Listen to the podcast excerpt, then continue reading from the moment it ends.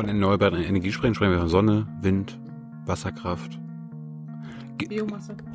Glaub, glaubst du, dass wir in den nächsten 50 Jahren die Menschheit vielleicht noch andere erneuerbare, erneuerbare Energien erfinden oder irgendwie finden? Also nichts ist unmöglich. Also die Forschung ist ja, geht immer weiter und äh, man sieht ja auch, dass immer wieder was Neues erfunden wird und vielleicht gibt es diese Technologie, von der alle träumen. Fusion wird ja schon seit 50 Jahren genannt, wird kommen Energiefusion, dass man so praktisch die Sonne nachbildet, äh, forscht man auch schon sehr lange dran, äh, kommt aber nie so richtig weiter. Also auch das könnte natürlich sein, dass es irgendwann so ein Game Changer geben wird. Man sagt, wow, jetzt haben wir doch was erfunden, was, äh, was doch viel, viel besser funktioniert als das, was wir vorher hatten. Das kann passieren. Im Moment ist es nicht bekannt. Im Moment kennen wir alle Technik, die da ist. Die würde aber auch ausreichen, um die Welt zu 100 Prozent mit erneuerbaren Energien zu versorgen. Das ist die gute Nachricht. Das funktioniert und geht auch. Aber ähm, das wird eben nicht gemacht, weil wir aus einem konventionellen Energiesystem kommen, wo es sehr starke Beharrungskräfte gibt.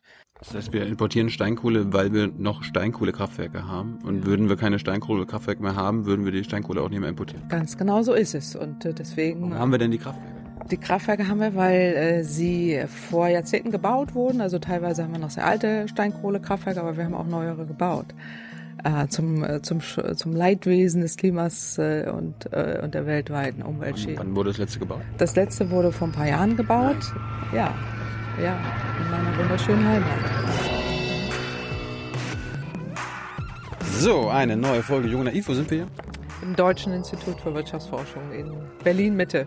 Wer bist du? Ich bin Claudia Kempfert, ich leite die Abteilung Energie, Verkehr und Umwelt ähm, hier am Deutschen Institut für Wirtschaftsforschung. Hey Leute, kurz dahin was von mir. Jung und Naiv gibt es nur durch eure Unterstützung. Wir sind nicht kommerziell, wir machen keine Werbung, wir sind hier nicht staatlich gefördert, wir bekommen keine Förderprogramme von irgendwem. Es gibt uns nur wegen euch. Und äh, damit das so bleibt, bitten wir euch um finanzielle Unterstützung, zum Beispiel per Überweisung oder PayPal. Und jetzt geht's weiter. Wolltest du nach dem Abi genau das machen? Also, nein, also ist das nach dem Abi sagen, hat mich mir alles Mögliche vorgestellt, was man, äh, was man machen kann. Also ich habe angefangen, äh, erstmal Betriebswirtschaftslehre zu studieren. Das war damals in Bielefeld mhm. äh, und war da noch gar nicht festgelegt, was, äh, was ich so machen will später mal. Aber ich habe einfach im Laufe des äh, Studiums dann gemerkt, im Grundstudium schon, dass ähm, ich mich eher für Volkswirtschaftslehre interessiere und später kam dann auch äh, die Energieforschung dazu. Und da bin ich tatsächlich seitdem geblieben und fasziniert mich noch immer. Warum hatte, hatte das damals fasziniert? Äh, wann hast du studiert? In den 90ern? Da war das Thema doch schon Genau, ich habe angefangen 1988 äh, zu studieren und ähm, da war damals das Thema überhaupt noch äh, gar nicht so präsent. Also es gab zwar die Ölkrisen, auch die erste und zweite Ölkrise. Anfang der 80er Jahre war ja so die zweite Ölkrise und da war auch das Thema schon sehr stark in den Medien mhm. oder überhaupt in der öffentlichen Diskussion, aber vom vom Studium her, so von der Volkswirtschaftslehre, da war nicht allzu viel los in dem Themenbereich. Und das wuchs erst damals so ein bisschen. Und äh, in Bielefeld äh, nicht wirklich, aber ähm, das Thema Volkswirtschaftslehre, auch Spieltheorie, das hat mich äh, sehr fasziniert und das kann man auch anwenden auf die Ölmärkte, auf die fossilen Energiemärkte. Und das habe ich dann auch gemacht später. Ich bin dann nach Oldenburg gewechselt. Äh, da gab es einen Energieschwerpunkt, auch erneuerbare Energien und äh, Energiewirtschaft. Und äh, das das hat mich seitdem nicht mehr losgelassen und seitdem bin ich dabei. Bei Spieltheorie muss ich jetzt spontan an äh, Janis Varoufakis denken. Der war auch schon hier, das ist ja sein Lieblingsthema. Ja, er ist ja auch Volkswirt und äh, beschäftigt sich auch mit den äh, Themen und mich hat das genauso fasziniert wie ihn. Er ist ein bisschen in die andere Richtung abgedriftet. Äh, Finanzmärkte, äh, was ja auch super interessant ist, aber ich bin in die Energiemärkte gegangen und äh, finde das auch immer noch super spannend. Was ist daran spannend? Das Spannende ist, was man ja jetzt auch letztendlich in den Medien auch stärker sieht, äh, dass äh, die Energiewirtschaft äh, sehr stark beeinflusst wird von Marktinteressen, dass es verschiedene Akteure gibt. Gerade beim Ölmarkt ist es ja so, dass wir Akteure haben, die Öl verkaufen, beispielsweise im arabischen Raum. Die OPEC ist hier zu nennen. Jetzt gibt es neue Spieler dazu. Die Russland ist sehr viel stärker geworden als früher und auch die Amerikaner, die mittels sehr umweltschädlichem Technologie, also Förderung des Frackings, Öl oder auch Gas gewinnen und haben damit den, äh, den Markt ziemlich aufgemischt. Äh, und dadurch verändert sich eben sehr viel und dadurch verändern sich eben auch die ganzen Wirtschaftsinteressen äh, dahinter. Und wir befinden uns ja mittlerweile ähm, im fossilen Energiekrieg, äh, ja, wo man wirklich sieht, dass das immer mehr nur noch die Machtinteressen in den Vordergrund äh, rücken. Das war, denke ich, früher nicht anders, aber mittlerweile ist es doch sehr sichtbar und das ist das, was wir auch wissenschaftlich begleiten, wo wir sehen, es gibt eben sehr starke Spieler, die das auch das Marktgeschehen sehr stark beeinflussen und ähm, das simulieren wir anhand von verschiedenen Modellen und äh, genau das äh, sagen ist sind dann auch die Ergebnisse, die Forschungsergebnisse, die wir, die wir uns angucken, sehr genau. Du sagst äh, Spieler, das ist also großes Spiel? Es ist letztendlich ein großes äh, Spiel. Äh, sagen, es sind natürlich Marktakteure, sind auch Länder dahinter, es sind Anbieter von Öl, äh, die eben auch äh, sagen in den in den Märkten aktiv sind und auch entsprechend sich wirtschaftlich verhalten. Aber sagen spieltheoretisch bilden wir es ab, weil es gibt eben bestimmte Interessen und das kann man eben auch simulieren anhand von äh, mathematischen Computermodellen äh, und dann auch angucken, was passiert, wenn, äh, wenn sich einzelne Akteure anders verhalten, äh, eher machtbesessen verhalten oder eher weniger machtbesessen, was, äh, was passiert da auf den Märkten. Und das ist genau das, was, äh, was, wir, was uns interessiert. Also so habe ich zumindest angefangen mit solchen äh, Interessen und dann kam später auch der Klimaschutz, äh, der Umweltschutz hinzu. Jetzt ist stärker das ganze Thema Klimaschutz auf die Agenda gerückt und ähm, das beschäftigt die Politik, das beschäftigt die Akteure weltweit und hat damit auch wieder Auswirkungen auf Öl, Gas und Kohlemärkte und es ist super spannend. Hast du einen Lieblingsspieler? Also interessant sind letztendlich alle, aber im Moment äh, stechen ja so ein bisschen die Amerikaner heraus äh, mit ihrem sehr, äh, sage ich mal, exzentrischen Verhalten, was es früher so nicht gab, äh, die entsprechend äh, die fossilen Energiemärkte beeinflussen. Nicht nur, dass sie sehr viel Öl und Gas fördern, eben auch mit sehr umweltschädlichen Technologien, äh, aber eben auch äh, beim Klimaschutz jetzt ausgestiegen sind beispielsweise, was sehr problematisch ist, weil wir brauchen die Amerikaner äh, für den internationalen Klimaschutz. Wenn die nicht mehr dabei sind, dann, dann wird schwierig.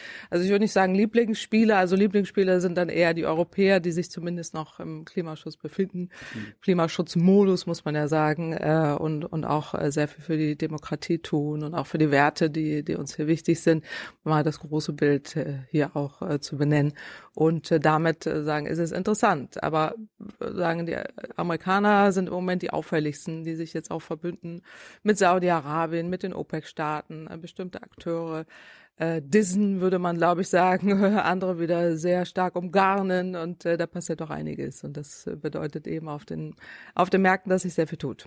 Wenn du sagst, es gibt machtversessene Spieler, wer ist denn der machtversessenste Spieler auf dem Ölmarkt? Also da würde ich im Moment fast äh, fast den Amerikaner äh, dazu zählen, ja, weil die im Moment gerade auf den Ölmärkten äh, doch sehr viel ähm, sagen Eigeninteresse durchsetzen. Äh, die OPEC-Staaten haben an Macht verloren, äh, weil sie gar nicht mehr so dominant sind. Das waren sie mal in den 70er, 80er Jahren. Äh, aber mittlerweile sagen ist im Konzert dieser ganzen Machtakteure doch ein großer zentraler dazugekommen und das äh, würde ich mal sagen ist die USA. Aber auch Russland ist hier äh, sehr auffällig, aber das kennen wir ja schon seit einigen Jahren oder auch Jahrzehnten, muss man sagen, die eben sehr stark von Öl und Gas und Kohleförderung abhängen, ihre ihre fossilen Energien verkaufen und damit eben auch einen Großteil ihrer Staatseinnahmen tätigen. Äh, und damit sind sie eben auch äh, sehr machtbesessen, in Anführungsstrichen. Ähm, aber äh, die Amerikaner sind vielleicht im Moment so auffällig, weil sie sich früher nie so extrem verhalten haben. Kannst du unseren Zuschauern kurz erklären, wer gehört zu den OPEC-Staaten?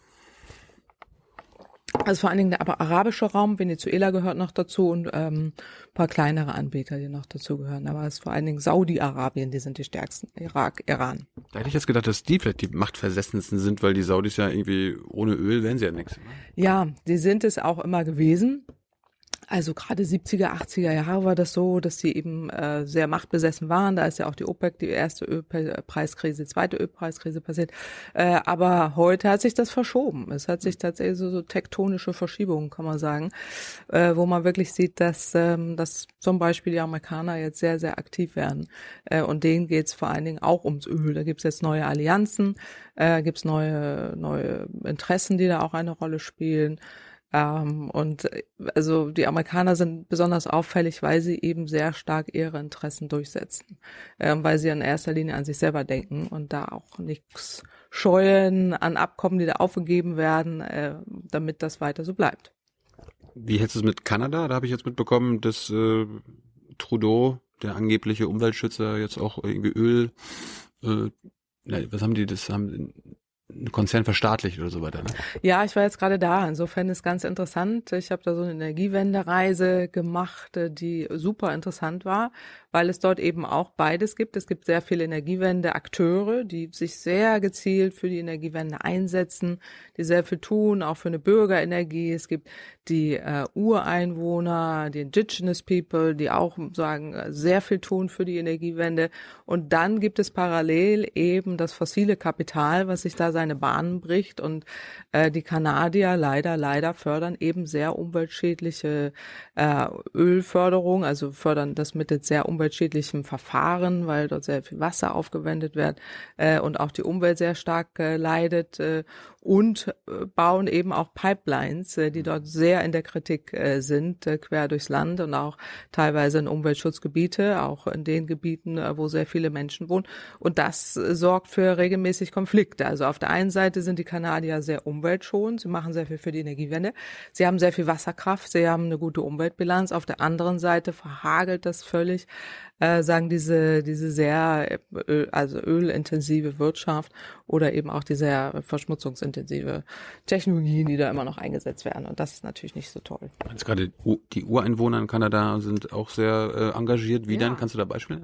Ja, ich war dann so, äh, die haben mich dort eben auch herumgeführt. Das fand ich äh, fand ich sehr interessant. Es gab äh, tatsächlich in äh, British Columbia, das ist an der Westküste, äh, ein, äh, eine Region, die wir dort besucht haben, wo dort sehr stark die Energiewende gelebt wird äh, und diese Menschen dort auch sehr stark äh, das betonen, dass ihnen das wichtig ist, weil sie aus der Geschichte kommen, weil ihnen der Naturbezug so wichtig ist und äh, dort eben die Energiewende tatsächlich aktiv gelebt wird. Und die habe ich besucht, das fand ich sehr, sehr interessant, auch vor dem Hintergrund, dass dort eben Menschen wohnen, die eine sehr lange Erfahrung haben und dort auch in Kanada, ähnlich wie bei uns jetzt mittlerweile auch sehr viel Rassismusprobleme auftreten, also dort Diskriminierung auftreten gegen diese Völker. Das ist zumindest immer wieder ein, ein Thema äh, dort und äh, dort bringt man sich eben ein.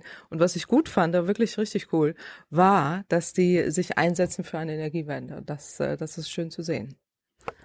Auf all deinen Reisen hast du irgendwann mal was gelernt, wo du gesagt hast, so, Scheiße, damit, damit hätte ich gar nicht gerechnet. In, mein, in meinem Studium, in meinen Forschungen habe ich das nie gesehen und dann bums, hast du gedacht so, stimmt.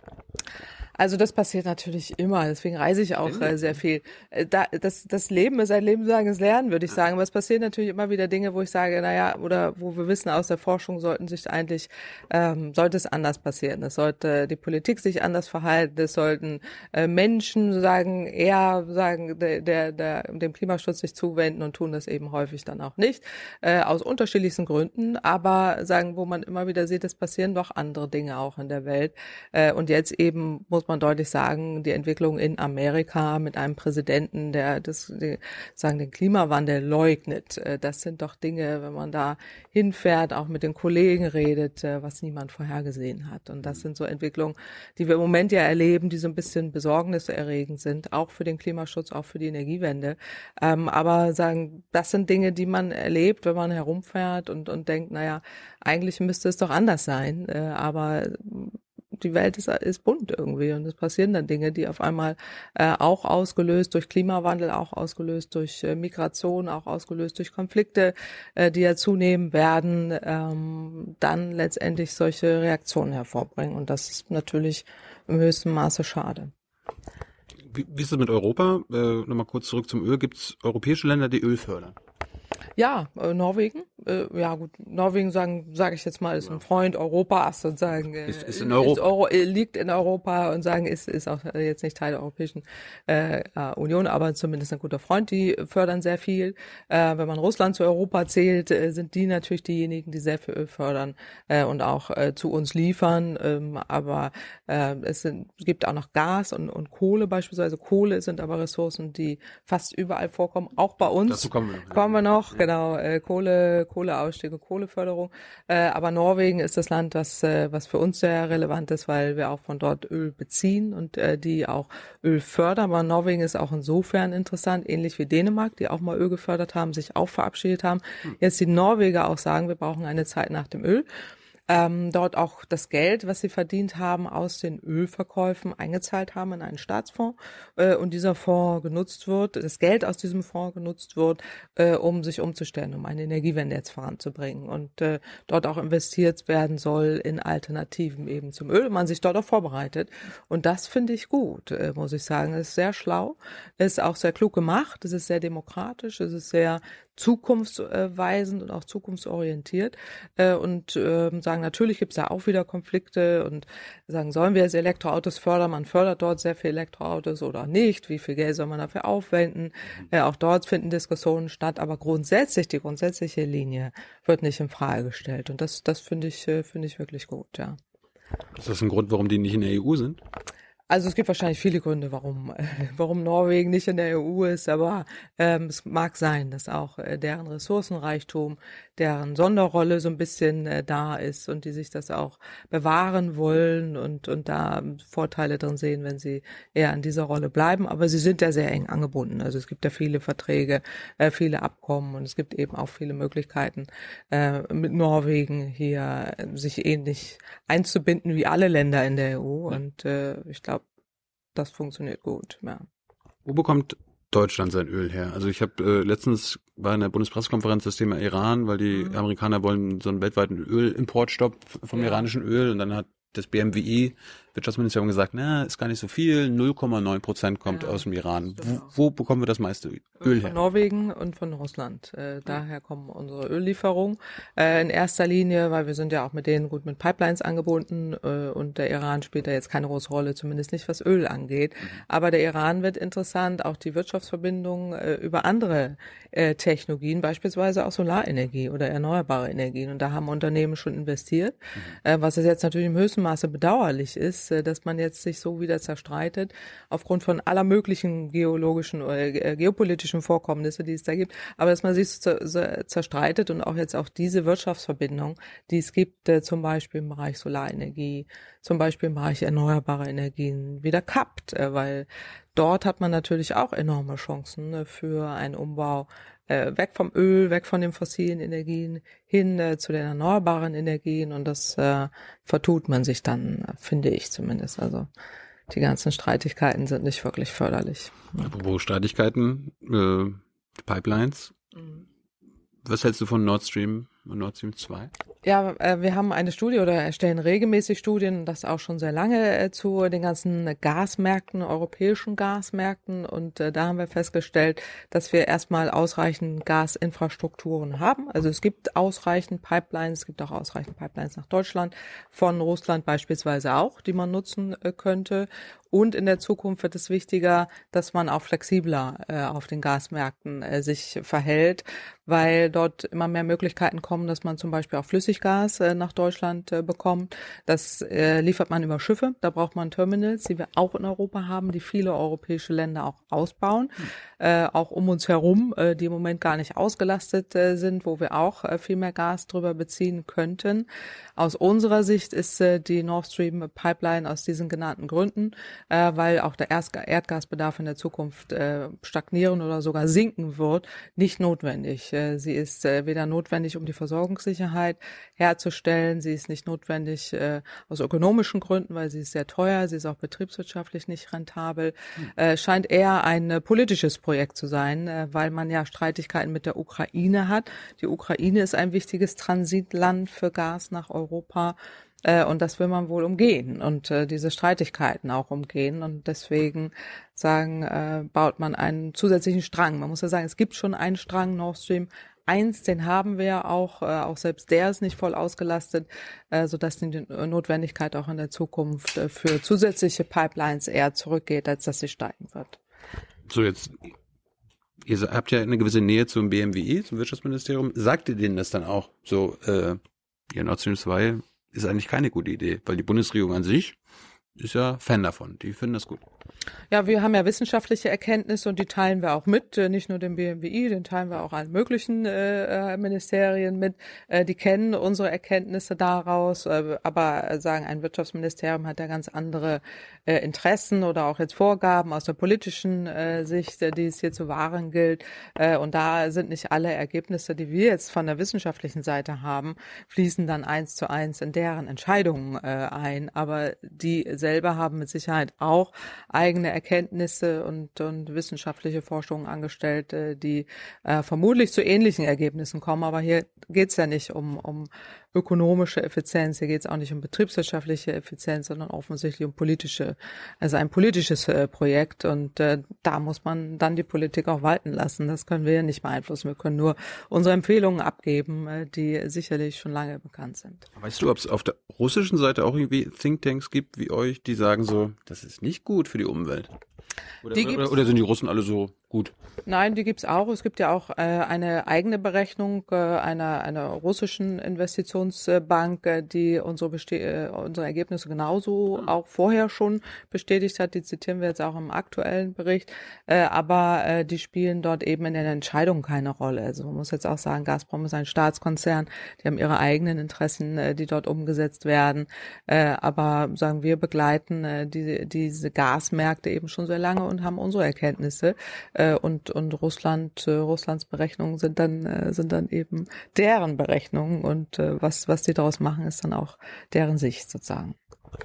Kannst du unseren Zuschauern mal erklären, was das, also das ist ja auch umweltschädigend an sich, wenn die, die Pipeline muss ja erstmal gebaut werden. Was hat das für Auswirkungen auf die Umwelt, wenn so eine Pipeline durch die Ostsee gebaut wird? Ja, es hat äh, negative Auswirkungen auf äh, die Umwelt, weil sie eben durch äh, teilweise auch äh, Naturschutzgebiete führt. Man muss es ja unter die Erde verlegen. Es gibt ja schon einen Pipeline-Strang, da hat man, äh, sagen, diese Röhre ja schon ausgebuddelt, äh, aber es gibt immer wieder negative Auswirkungen auch auf die Umwelt. Es gibt auch ein aktuelles Verfahren, wo der NABU sagen jetzt gegen dieses Projekt nochmal klagt, aber die Umweltbehörden, die Anrainer ähm, sind noch nicht ganz klar. Also es gibt jetzt wohl Genehmigungen aus verschiedenen Anrainerstaaten, aber noch nicht alle haben zugestimmt. Selbst die EU ist ja noch zerstritten in dieser Frage, äh, um diese um dieses Pipeline-Projekt tatsächlich zu bewerten. Also wir können nur sagen, aus äh, auch aus Klimaschutzgründen, äh, auch aus Umweltschutz, aber vor allen Dingen auch aus Klimaschutzgründen wird es ja so sein, dass äh, der Bedarf an Erdgas zurückgehen wird in der. Äh, und das bedeutet eben, dass wir auch weniger Pipeline-Bedarf haben. Und äh, die Klimaschutzziele von Paris heißt, um diese umzusetzen, müssen wir die Emissionen deutlich senken. Und das bedeutet eben auch ein rückgängiger Gasbedarf. Und äh, diese Gründe sollten ausreichen, um das Projekt dann auch entsprechend einzuordnen. Warum wird der eigentlich zurückgehen, der Gasbedarf?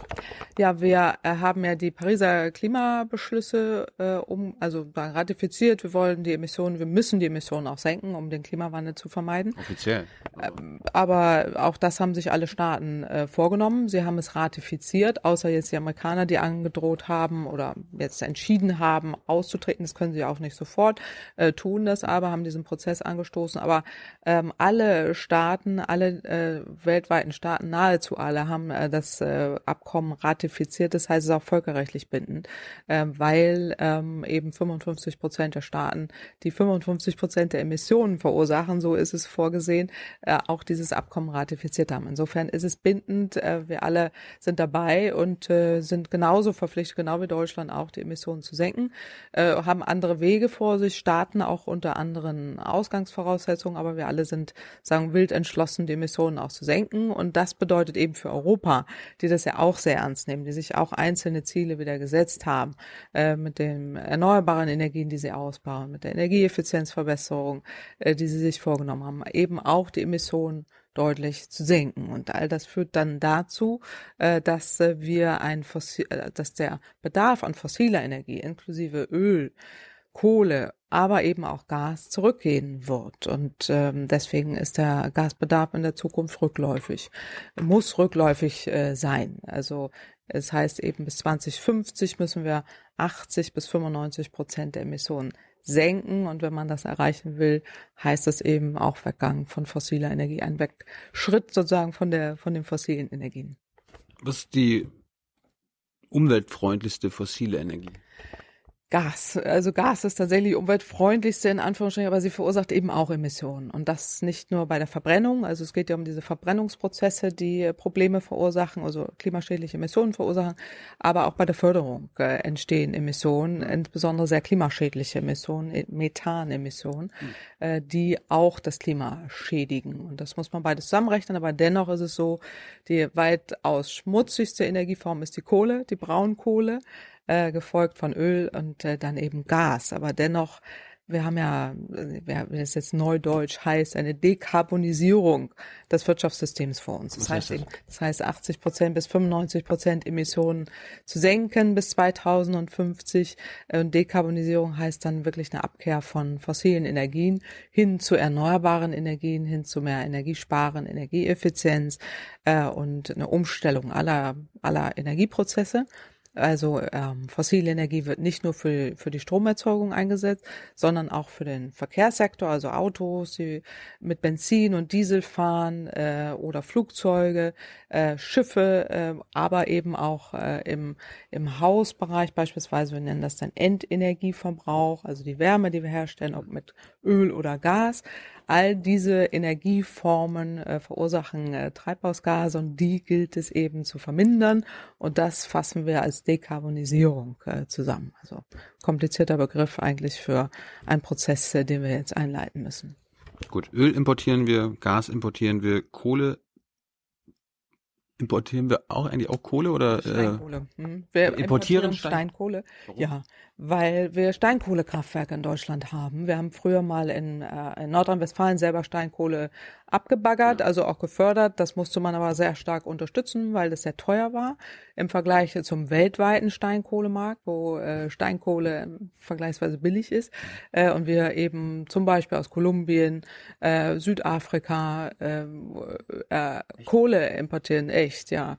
Und das äh, aus Ländern, auch den USA beispielsweise, die äh, oder ja Russland nicht, aber äh, gerade in Ländern Kolumbien beispielsweise, wo sehr viel Umweltschädigung stattfindet. Und wenn man dort mal vor Ort sich anguckt, wie das passiert, ist es gruselig. Äh, und da muss man wirklich äh, von weg.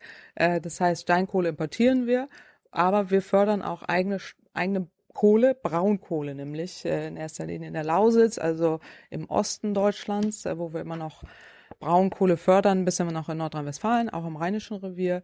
Und die verbrennen wir noch immer, leider, weil das schädigt nicht nur das Klima, es schädigt vor allen Dingen die Umwelt, ähm, auch durch die, durch die Förderung, wo ja wirklich äh, die Umwelt massiv geschädigt wird, die Landwirtschaft, die Umwelt. Das heißt, wir importieren Steinkohle, weil wir noch Steinkohlekraftwerke haben. Und ja. würden wir keine Steinkohlekraftwerke mehr haben, würden wir die Steinkohle auch nicht mehr importieren. Ganz genau so ist es. Und äh, deswegen. Warum haben wir denn die Kraftwerke? Die Kraftwerke haben wir, weil äh, sie vor Jahrzehnten gebaut wurden. Also teilweise haben wir noch sehr alte Steinkohlekraftwerke, aber wir haben auch neuere gebaut äh, zum, äh, zum, zum Leidwesen des Klimas äh, und, äh, und der weltweiten Umweltschäden. Wann wurde das letzte gebaut? Das letzte wurde vor ein paar Jahren gebaut. Nein. Ja. Echt? Ja, in meiner wunderschönen Heimat.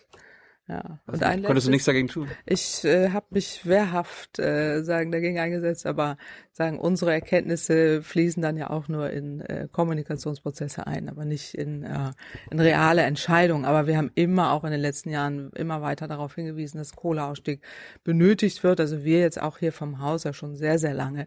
Äh, und äh, Kohlekraftwerke rentieren sich dann auch nicht mehr. Also wenn sie jetzt gebaut wurden vor ein paar Jahren, ja. ähm, dann müssen sie 40 bis 60 Jahre laufen, um sich zu rentieren.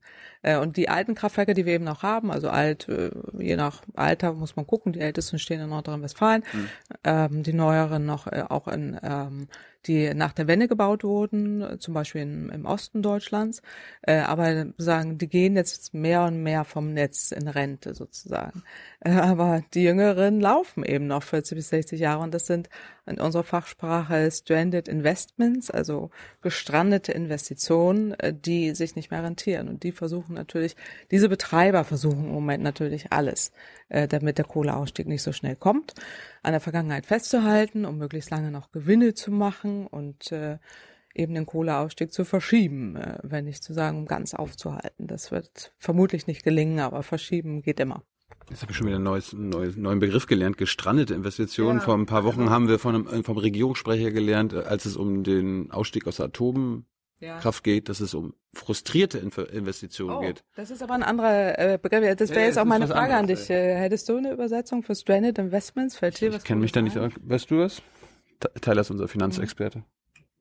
Nein. Stranded in, gestrandet, ich nenne es gestrandete Investitionen, aber es sind praktisch Investitionen, die irgendwo ins Loch fallen. Aber ich meine, diese, ein schwarzes Loch. Aber dieses Steinkohlekraftwerk, was schon ein paar Jahre, habe ich noch nie von gehört.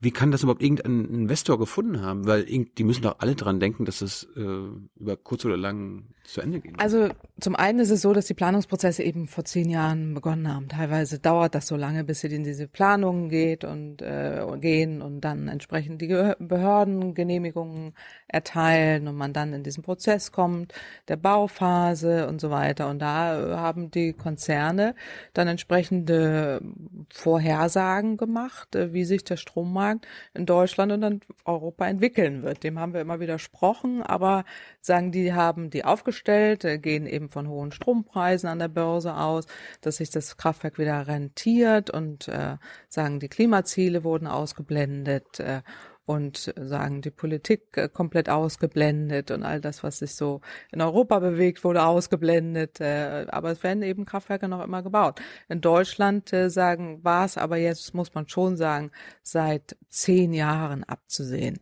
dass äh, Kohlekraftwerke nicht kompatibel sind mit der Energiewende.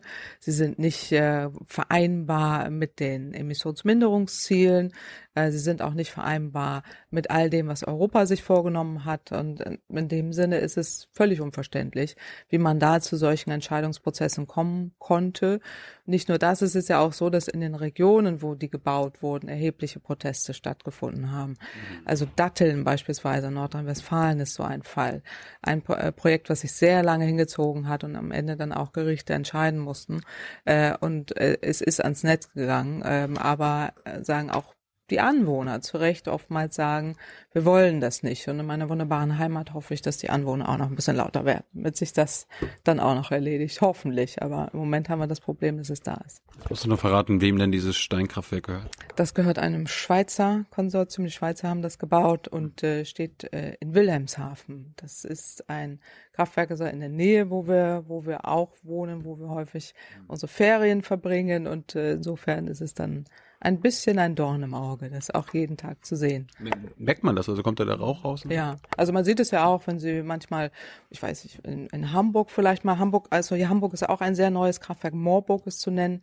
Also äh, da will ich den Hamburgern jetzt nicht äh, Unrecht tun, die dann sagen, ja, aber wir sind die Neuesten. Ich glaube, es stimmt fast sogar. Mhm. Äh, ein Kraftwerk, was erst tatsächlich vor einigen Jahren ans Netz gegangen ist, äh, zehn Jahre. Ich müsste jetzt genau das Datum nachgucken. Das finden wir hinterher raus. Äh, sagen, äh, welches tatsächlich jünger ist. Aber in Hamburg zum Beispiel, wenn man da morgens aufsteht, es äh, gibt auch manchmal schöne Bilder, da stehen sie morgens auf und sehen, sagen äh, auch die Sonne draußen scheint und dann sehen sie ein dampferzeugendes Kraftwerk am Horizont und das ist dann das wunderbare Hamburger Moorburg äh, was dort eben äh, Kohle verheizt. Aber in Berlin war es ja auch lange Jahre so. Also wir haben uns ja jetzt erst umgestellt. In Berlin ist das so. Die Hamburger kämpfen wacker, sozusagen für einen Kohleausstieg, äh, eine Kampagne Tschüss Kohle beispielsweise, die sehr viel, sehr aktiv sind, Unterschriften sammeln, einiges tun.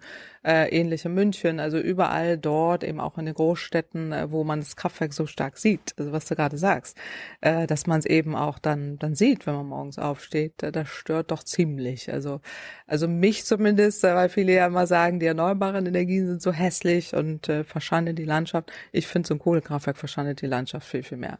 Aber es ist meine persönliche Sichtweise. Ich weiß nicht, wie du es siehst. Ich sehe es ähnlich. Ja. Ich meine, ich bin in Mecklenburg aufgewachsen dort. Äh, ich kenne es gar nicht anders, mit Wind, Windkrafträdern durch die Landschaft zu fahren. Und wie findest du die? Stör mich nicht. Findest du die schön? Nicht wirklich, aber stört mich. Stört nicht, ja. ist interessant, was du sagst, weil genau das erlebe ich auch häufig, gerade auch, wenn ich viel unterwegs bin in Deutschland, mhm. äh, wo, äh, wo viele sagen, die sind schon immer da, die sind dann da. Äh, und sie stören mich nicht. Aber es gibt eben Menschen, die stört das sehr stark, die sagen dann Verspargelung der Landschaft, aber aus meiner Sicht finde ich Kohlekraftwerke eben auch nicht schön. Ich bin jetzt kein Vogelliebhaber, also. Ja, aber die Vögel sind gar nicht so blöd, wie man immer sagt. Die, äh, ja, äh, die. Das höre ich mir wieder, oh, wir, wir töten damit so viel viele Vögel? Also es werden sehr viel mehr Vögel auf deutschen Windschutzscheiben äh, auf den Straßen, wo sehr viele Fahrzeuge unterwegs ja. sind, getötet. Ähm, und es gibt sogar auch äh, eine Studie, die belegt, dass äh, Vögel um die Windanlagen unten brüten, weil sie wissen, die Feinde da oben kommen da nicht so gut klar. Äh, und äh, das dann auch äh, umsetzen. Aber natürlich gibt's auch äh, tote äh, Vögel durch Windanlagen, äh, die dann sich nicht gut orientieren können und das falsch gemacht haben. Aber die gibt's eben auch ähm, durch, durch Windschutzscheiben. Und wie ich gehört habe, die jüngste Statistik, die Katze ist das Hauptproblem für den Vogel. Es werden mehr Vögel durch Katzen getötet. Das finden wir heute noch raus, ob äh, ich will jetzt nicht den Katzenliebhaber mhm. äh, zu nahe treten, aber ich kenne zum Beispiel im persönlichen Umfeld auch eine Katze, die ich schon öfters mal mit dem Vogel gesehen habe. Ob das jetzt empirisch belastbar ist, finden wir raus. Ich ahne, dass nach dem Kohleausstieg der Katzenausstieg kommt. Ich hoffe nicht. Also äh, ich bin zwar kein richtiger Katz Katzenfan, ich mag Hunde lieber, aber ähm, ich denke, wir brauchen keinen Katzenausstieg. Aber man muss es so ein bisschen einordnen, wenn jetzt die sagen Landschaftsverschandlung und Vogelhäckselmaschine, die Windanlage sehr verteufelt wird, dass man doch ein bisschen aufpassen muss. So, jetzt kommen wir nochmal zum Kohleausstieg. Warum hängen die Politik da so sehr dran? Ist es wirklich nur, sind es nur die Arbeitsplätze? Wo, wo, woran liegt es, dass äh, ja. die alten Parteien da so dran hängen? Also es sind auch Arbeitsplätze und die alten Parteien sind auch sehr stark verwoben, auch mit den Gewerkschaften, die ja zu Recht darauf hinweisen, dass äh, man hier Beschäftigte hat, die auch wirklich jahrzehntelang einen tollen Job gemacht haben. Die haben ja auch äh, für die Energieversorgung äh, Gutes getan in Deutschland, als man sie brauchte, auch in, äh, in einer Zeit, wo Kohlekraftwerke sehr viel Energie produziert haben oder sie die Kohle auch abgebaggert haben. Aber Heute ist es eben so, dass wir zukunftsweisende Jobs brauchen. Das heißt, gerade jüngere Beschäftigte, denen muss man jetzt auch eine Perspektive bieten. Also kann man ja Programme starten, Umschulungsmaßnahmen starten, neue Jobs kreieren, auch in den Regionen, äh, wo, wo da sehr viele Kohlekraftwerksarbeiter noch sind. Mhm. Äh, und äh, das ist jetzt die Aufgabe der Politik. Äh, die Politik hat jetzt eine Kohlekommission eingeführt, um eben genau diesen Strukturwandel, den du zu Recht ansprichst, zu lösen, dass es jetzt um Arbeitsplätze geht, dass man auch entsprechend neue Jobs kreiert, dass man Chancen schafft für, für eine Zukunft auch in Deutschland für diese Menschen. aber ist, alles, ist alles klar, aber, aber warum? Die Frage, ich wollte gerade sagen, diese Verwobenheit sagen, entstand schon in den 60er Jahren, als hm. man in Nordrhein-Westfalen über 600.000 Kohle Kohlekumpel hatte. Mhm. Äh, und das sind heute ungefähr noch 15.000. Also es hat sich so, schon sehr stark wegbewegt von der Kohle äh, hin auch zu völlig anderen Geschäftsfeldern. Aber in dieser Zeit äh, sind äh, die äh, Gewerkschaften eben sehr stark gewachsen. Äh, die Sozialdemokraten sind sehr stark an diesen Gewerkschaften dran. Mhm. Und sie haben auch tatsächlich einen Grund, weil diese Beschäftigten sehr viel Geld verdienen im Vergleich zu anderen. Sie sind hochbezahlt äh, und haben häufig sehr lange Verträge und sind damit auch eben gut ausgestattet. Und die Gewerkschaften kämpfen für ihre Jobs. Das ist auch verständlich. Das müssen sie ja tun. Ich würde mir wünschen, dass es da mehr auch eine Zukunftsvision gibt, dass man nicht nur so sehr an der Vergangenheit festhält, weil die wird man nicht ewig festhalten können, sondern dass man auch in die Zukunft guckt. Und da gibt es eben auch Gewerkschaften, die das aus meiner Sicht äh, gut machen, weil sie sagen, es gibt neue Jobs, es gibt neue Möglichkeiten äh, und lasst uns das mal gemeinschaftlich umsetzen und auch angehen, dass wir, dass wir hier auch Perspektiven erarbeiten. Und die Parteien sind eben sehr stark verwoben und da gibt es Wirtschaftsinteressen, warum die Politik sich da eben extrem schwer tut. Es gibt Arbeitnehmerinteressen, Gewerkschaftsinteressen, aber gibt es auch Lobbyinteressen von Konzernseite? Ja, die Kohlelobby ist wahnsinnig stark. Äh, die sind eben, das ist, die Kohlelobby ist die IGBCE, also gerade auch eine Gewerkschaft, die hier sehr, sehr offensiv auftritt. Es gibt die Braunkohleverbände, ähm, also die klassischen Lobbyisten. Das ist jetzt auch nicht verwerflich, weil sagen Lobbyisten, Lobbyisten, da weiß man ja, was die tun. Die kämpfen für eine Sache, äh, die für die sie bezahlt werden. Und äh, das so muss man es auch einordnen. Aber sie sind sehr, sehr laut. Und äh, wenn man sich das anschaut, also ich weiß nicht, wie deine Einschätzung ist, aber sagen, man denkt ja immer, da arbeiten wahnsinnig viele Menschen. Äh, also offenbar. offenbar, ja, es sind in der Summe 45.000 in der Summe. Das ist die Größenordnung, äh, die wir äh, im letzten Jahr allein in der Solarindustrie verloren haben. Also nur mal zur Einordnung. Oder VW plant den Abbau von 45.000 Stellen. Also nur mal zur Größenordnung. Ja. Nichts gegen diese Menschen. Also ist, jeder ist wichtig äh, und dafür muss lohnt es sich auch da ein, einzutreten und, und Perspektiven zu schaffen. Aber von der Größenordnung her bekommt man ja so ein bisschen den Eindruck, es geht hier um äh, die gesamte Volkswirtschaft. Und das können wir nicht, äh, können wir nicht so bestätigen und auch nicht so stehen lassen, weil da gibt es jetzt mittlerweile schon in anderen Bereichen deutlich mehr Arbeitsplätze. Und um die geht's ja auch, dass man die auch zukunftssicher macht. Die Autoindustrie wäre hier als erstes zu nennen. Ja, die kommen wir noch zu, genau, weil die haben natürlich erhebliche Probleme und da geht's auch um richtig viel. Aber bei der Kohle sagen, so wichtig die Einzelnen da sind und so gut es auch ist, was sie gemacht haben, aber jetzt geht's darum, in die Zukunft zu gucken. IGBCE, sagst du gerade, wenn ich mich recht erinnere, unsere letzte Umweltministerin, Barbara Hendricks, war doch Mitglied da. Also die war quasi Mitglied in der Lobbyvereinigung, die sie eigentlich als Umweltministerin hätte in Schach halten müssen? Also Frau Hendricks hat sehr viel gemacht, auch um diesen Kohleausstieg mit vorzubereiten. Also ja, sie hat, also man muss zur Ehrenrettung jetzt auch der vergangenen und der jetzigen Umweltministerin schon sagen, dass sie schwierige, schwierigen Koalitionspartner hat, die auch sehr stark äh, sagen an der Vergangenheit hängen und dann sehr stark immer mit Strukturwandel argumentieren. Also das BMWI ist hier sehr stark jetzt doch äh, auf die Bremse getreten äh, für die Energiewende, für mehr erneuerbare Energien. Aber die Umweltministerin hat schon gekämpft auch dafür, dass, dass wir einen Kohleausstieg bekommen. Immerhin sagen, ist diese Kohlekommission dabei rausgekommen. Das kann man jetzt bewerten, wie man will, aber zumindest ist sie da, äh, die Kohlekommission. Äh, und die hat jetzt die Aufgabe, eben diesen Strukturwandel äh, sich anzugucken, wie kann man das schaffen und diesen Beschäftigten äh, dann auch Möglichkeiten zu geben. Und dann muss man auch sagen, dann muss man es auch befrieden und den Schritt in die Zukunft gehen und auch nicht mehr so lange an der Vergangenheit festhalten, weil sonst wird es echt problematisch. Gehörst du zu dieser Kommission? Ich gehöre nicht zu dieser Kommission. Ich bin ja im Sachverständigenrat für Umweltfragen. Wir beraten ja auch die Umweltministerin in der Funktion.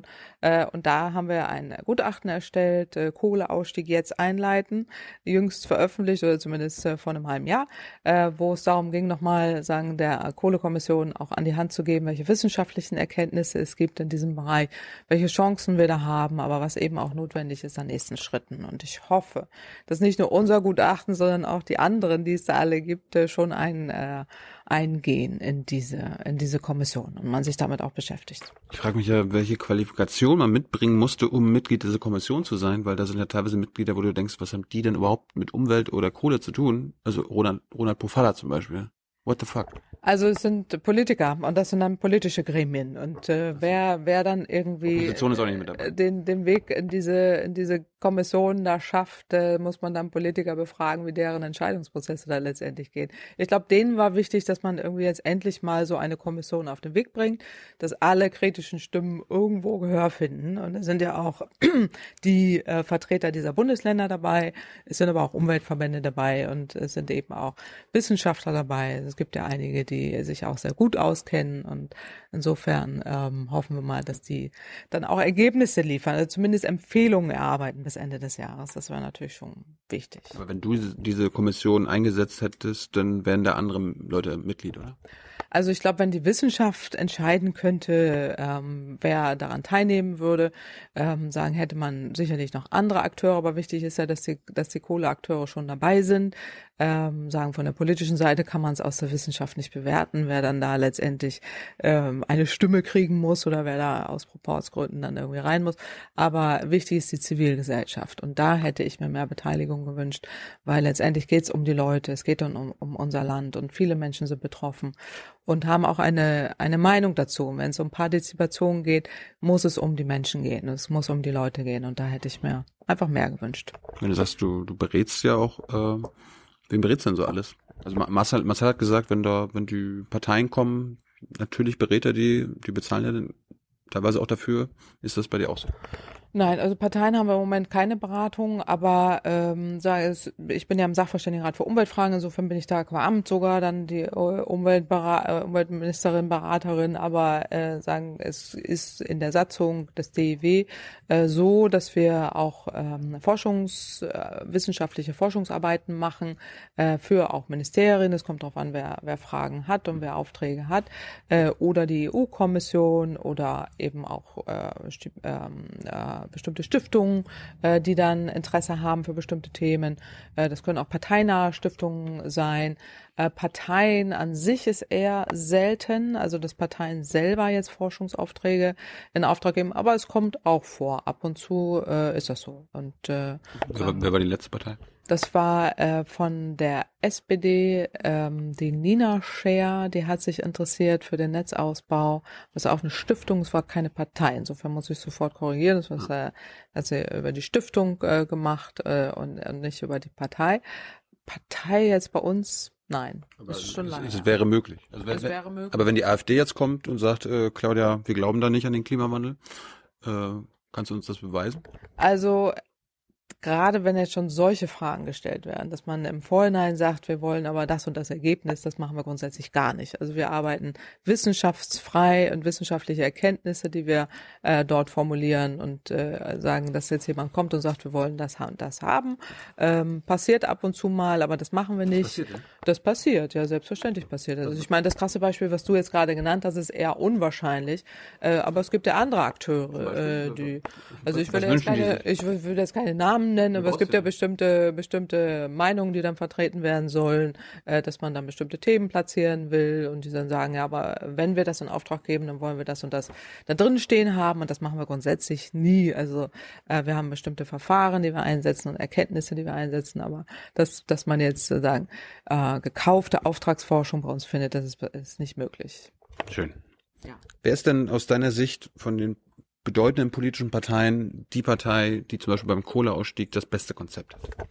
aus meiner Sicht die Grünen, äh, die auch sich sehr intensiv äh, so, äh, mit den wissenschaftlichen Erkenntnissen beschäftigt haben, die auch äh, sagen die Simulation, die Szenarien sehr genau sich angeguckt haben und auch entsprechend Wege aufzeigen, wie der Kohleausstieg funktionieren mhm. kann, auch vor dem Hintergrund der Versorgungssicherheit äh, und dem Strukturwandel, äh, den ihnen da wichtig ist. Sie sind in der Fachexpertise am breitesten aufgestellt und auch am besten aufgestellt, muss man sagen. Äh, und es ist schade, dass die im, im Moment nicht dabei sind, weil die hätten jetzt auch in, auch in der Konstellation mit der FDP und der CDU sicherlich sehr viel mehr erreichen können als die jetzige Koalition, so hart es klingt. Mhm. Aber ähm, sage ich, ich denke, dass die FDP hätte sie sich geöffnet, auch vor dem Ansatz, ähm, dass es hier um Innovation geht, dass es ja um zukunftsweisende Märkte geht geht, es geht ja um den Mittelstand, ja. ähm, sich da mehr geöffnet, das finde ich besonders schade. Ähm, und dann in der Kombination mit den Grünen, die da auch wirklich sehr viel Sachverstand eingebracht haben. Und bei der CDU muss man, glaube ich, ein paar dicke Bretter bohren, aber die sind ja auch für die Zukunft. Insofern äh, sind alle für die Zukunft und sind auch, aber auch alle für Klimaschutz. Insofern ähm, hätte die, was man, was man aus den, was man aus den Koalitionsgesprächen damals äh, mitbekommen hat, war ja so, dass die beim Kohleausstieg weiter waren, als man heute heute ist. Und das ist besonders krass, finde ich auch besonders schade. Äh, aber das war auch dank der der Grünen, die da eben sehr viel Sachverstand reingebracht haben. Aber ähm, leider hat das ja nicht geklappt. Angenommen, die Grünen hätten jetzt auf Bundesebene absolute Mehrheit und würden alleine das Land regieren. Was wäre denn das bestmögliche Szenario? Also wie würden die, angenommen, die könnten das, was sie planen, umsetzen? Wie, wie schnell wären wir denn aus der Kohle raus? Wir wären relativ schnell aus der Kohle raus, äh, weil es darum geht, dass man die alten und ineffizienten Kraftwerke, über die wir vorhin schon gesprochen haben, die uralten Meiler, so schnell wie möglich vom Netz nimmt. Damit würde man auch Platz schaffen, weil wir im Moment zu viel Strom im System, der ganz viel Probleme bringt. Man würde Platz schaffen und hätte den Markt auch bereinigt und man hätte mehr Platz auch für die erneuerbaren Energien. Gleichzeitig muss man die erneuerbaren Energien ausbauen, das ist ganz klar. Kann nicht einfach alles anhalten und nur Kohle äh, abschalten, das funktioniert ganz sicher nicht. Aber wir würden relativ schnell die alten und ineffizienten vom Netz nehmen. Dann hätten wir eine Phase in den 20er Jahren, sage ich mal ab äh, 2020, äh, wo, wo wir die Kraftwerkskapazitäten drosseln, immer weiter runtergehen, parallel die erneuerbaren Energien ausbauen, das System auch umbauen, auch alles tun, dass das System umgebaut wird und wären dann bis 2030 raus. Und das wäre aus unserer Sicht auch das Vernünftigste. Aber es wird nicht gemacht. Es wird nicht gemacht. Das, die, auch die Kommission hat ja gleich zu Anfang sich mit Zahlen da beworfen. Äh, und gleich, also Zahlen in dem Sinne, ähm, welches Enddatum man für die Kohlekraftwerke haben will. Äh, und das ist leider so, dass, ähm, dass man sich da offensichtlich nicht auf so ein Konzept einigen kann. Aber wer weiß, welche Empfehlungen wir am Ende da sehen. Also man soll ja nichts vorgreifen. Ähm, aber äh, sagen diejenigen, die sich da gleich zu Anfang geäußert haben, ist vielleicht auch ein bisschen unglücklich, dass man sofort, bevor man anfängt, äh, schon so sagt, das will ich aber nicht. Aber ähm, ich glaube, die sollen jetzt erstmal arbeiten und dann will man Ende, am Ende des Jahres dann Empfehlungen haben. Äh, in der Hoffnung, dass das da drin steht, was ich gerade gesagt habe. Ja. Hm. Aber wir werden sehen, ob das tatsächlich umgesetzt wird. Ich, ich wage das zu bezweifeln, aber wer weiß. Lass uns optimistisch sein. Ja, wir sind immer optimistisch. Du auch. Ja. Ja. Das ist gut. Danke. Gut. Ja. Du hast es gerade schon angedeutet, der Strommarkt. Da würde mich mal interessieren, ist so eine Kilowattstunde aus einem Kohlekraftwerk lukrativer auf dem Strommarkt als zum Beispiel eine Kilowattstunde aus einer Solaranlage hinten bei meiner Oma im Garten? Also mit einem abgeschriebenen Kohlekraftwerk ist das leider im Moment äh, noch so. Also gerade das große Kohlekraftwerk und dadurch, dass wir keine Klimaschutzmaßnahmen haben, also Stichwort ist hier der CO2-Preis, dass man Emissionen einen Preis gibt, der im Moment zwar da ist, wir haben einen europäischen Markt dafür, aber der Preis ist sehr niedrig, zu niedrig, damit es tatsächlich so teuer wird, dass sich das nicht, nicht mehr lohnt. Äh, aber ähm, dadurch, jetzt um deinen direkten Vergleich aufzunehmen, dass die Solaranlagen immer billiger werden, wendet sich das Blatt. Also es lohnt sich ja heute schon immer, äh, eine Solaranlage aufs Dach äh, zu bauen, äh, weil man eben auch äh, entsprechende Vergütungen noch bekommt. Äh, das ist aber marktlich geregelt. Aber wenn Sie jetzt im freien Wettbewerb wären, sagen, äh, wird sich das auch verschieben, äh, dass man entsprechend auch ohne äh, Vergütung am Markt oder ohne, dass man es jetzt direkt vom, äh, vom, vom Strompreis an der Börse, also wenn ich den verkaufe, mhm. mir wieder reinhole, sondern allein, dass ich selber nutze, rechnet sich die, so eine Anlage schon nach fünf Jahren. Und ähm, das lohnt sich natürlich immer. Aber deine Frage war jetzt im direkten Vergleich. Es ist so, dass mit den abgeschriebenen Kraftwerken kannst du so preiswert Strom produzieren, dass es eben konkurrenzlos ist. Aber die Kraftwerke kommen ja auch in die Jahre. Man muss jetzt auch sehen, dass der Klimaschutz wichtiger wird. Und dann verschiebt sich das so ein bisschen. Was ist denn die lukrativste Stromerzeugung in Deutschland aktuell? Im Moment ist es ähm, die Braunkohle, ja, leider. Also lukrativ ist in dem Sinne, wir, wir rechnen ja so. An der Börse, sagen an der Strombörse, ähm, gibt es so eine Abfolge, wo jetzt die Kraftwerke, die erstmal am preiswertesten produzieren, als erstes reinkommen und dann kommen die teuren und teuren und teuren. Die erneuerbaren Energien sind da schon voll mit dabei. Sie sind nämlich auch preiswert. Die erneuerbaren Energien, also eine Windanlage, Solaranlage kostet ja nur, wenn ich sie aufbaue. Das heißt, wir haben eine Installations Kosten. Und danach, äh, die Sonne schickt keine Rechnung, der Wind schickt auch keine Rechnung, äh, läuft sie eben, produziert äh, Strom und dann ähm, sagen, kriege ich den quasi umsonst, aber ich muss ja die das Geld, was ich mal zu Anfang investiert habe, dann amortisiert. Aber sagen, das wird immer billiger, auch dadurch, dass die Anlagen immer billiger werden.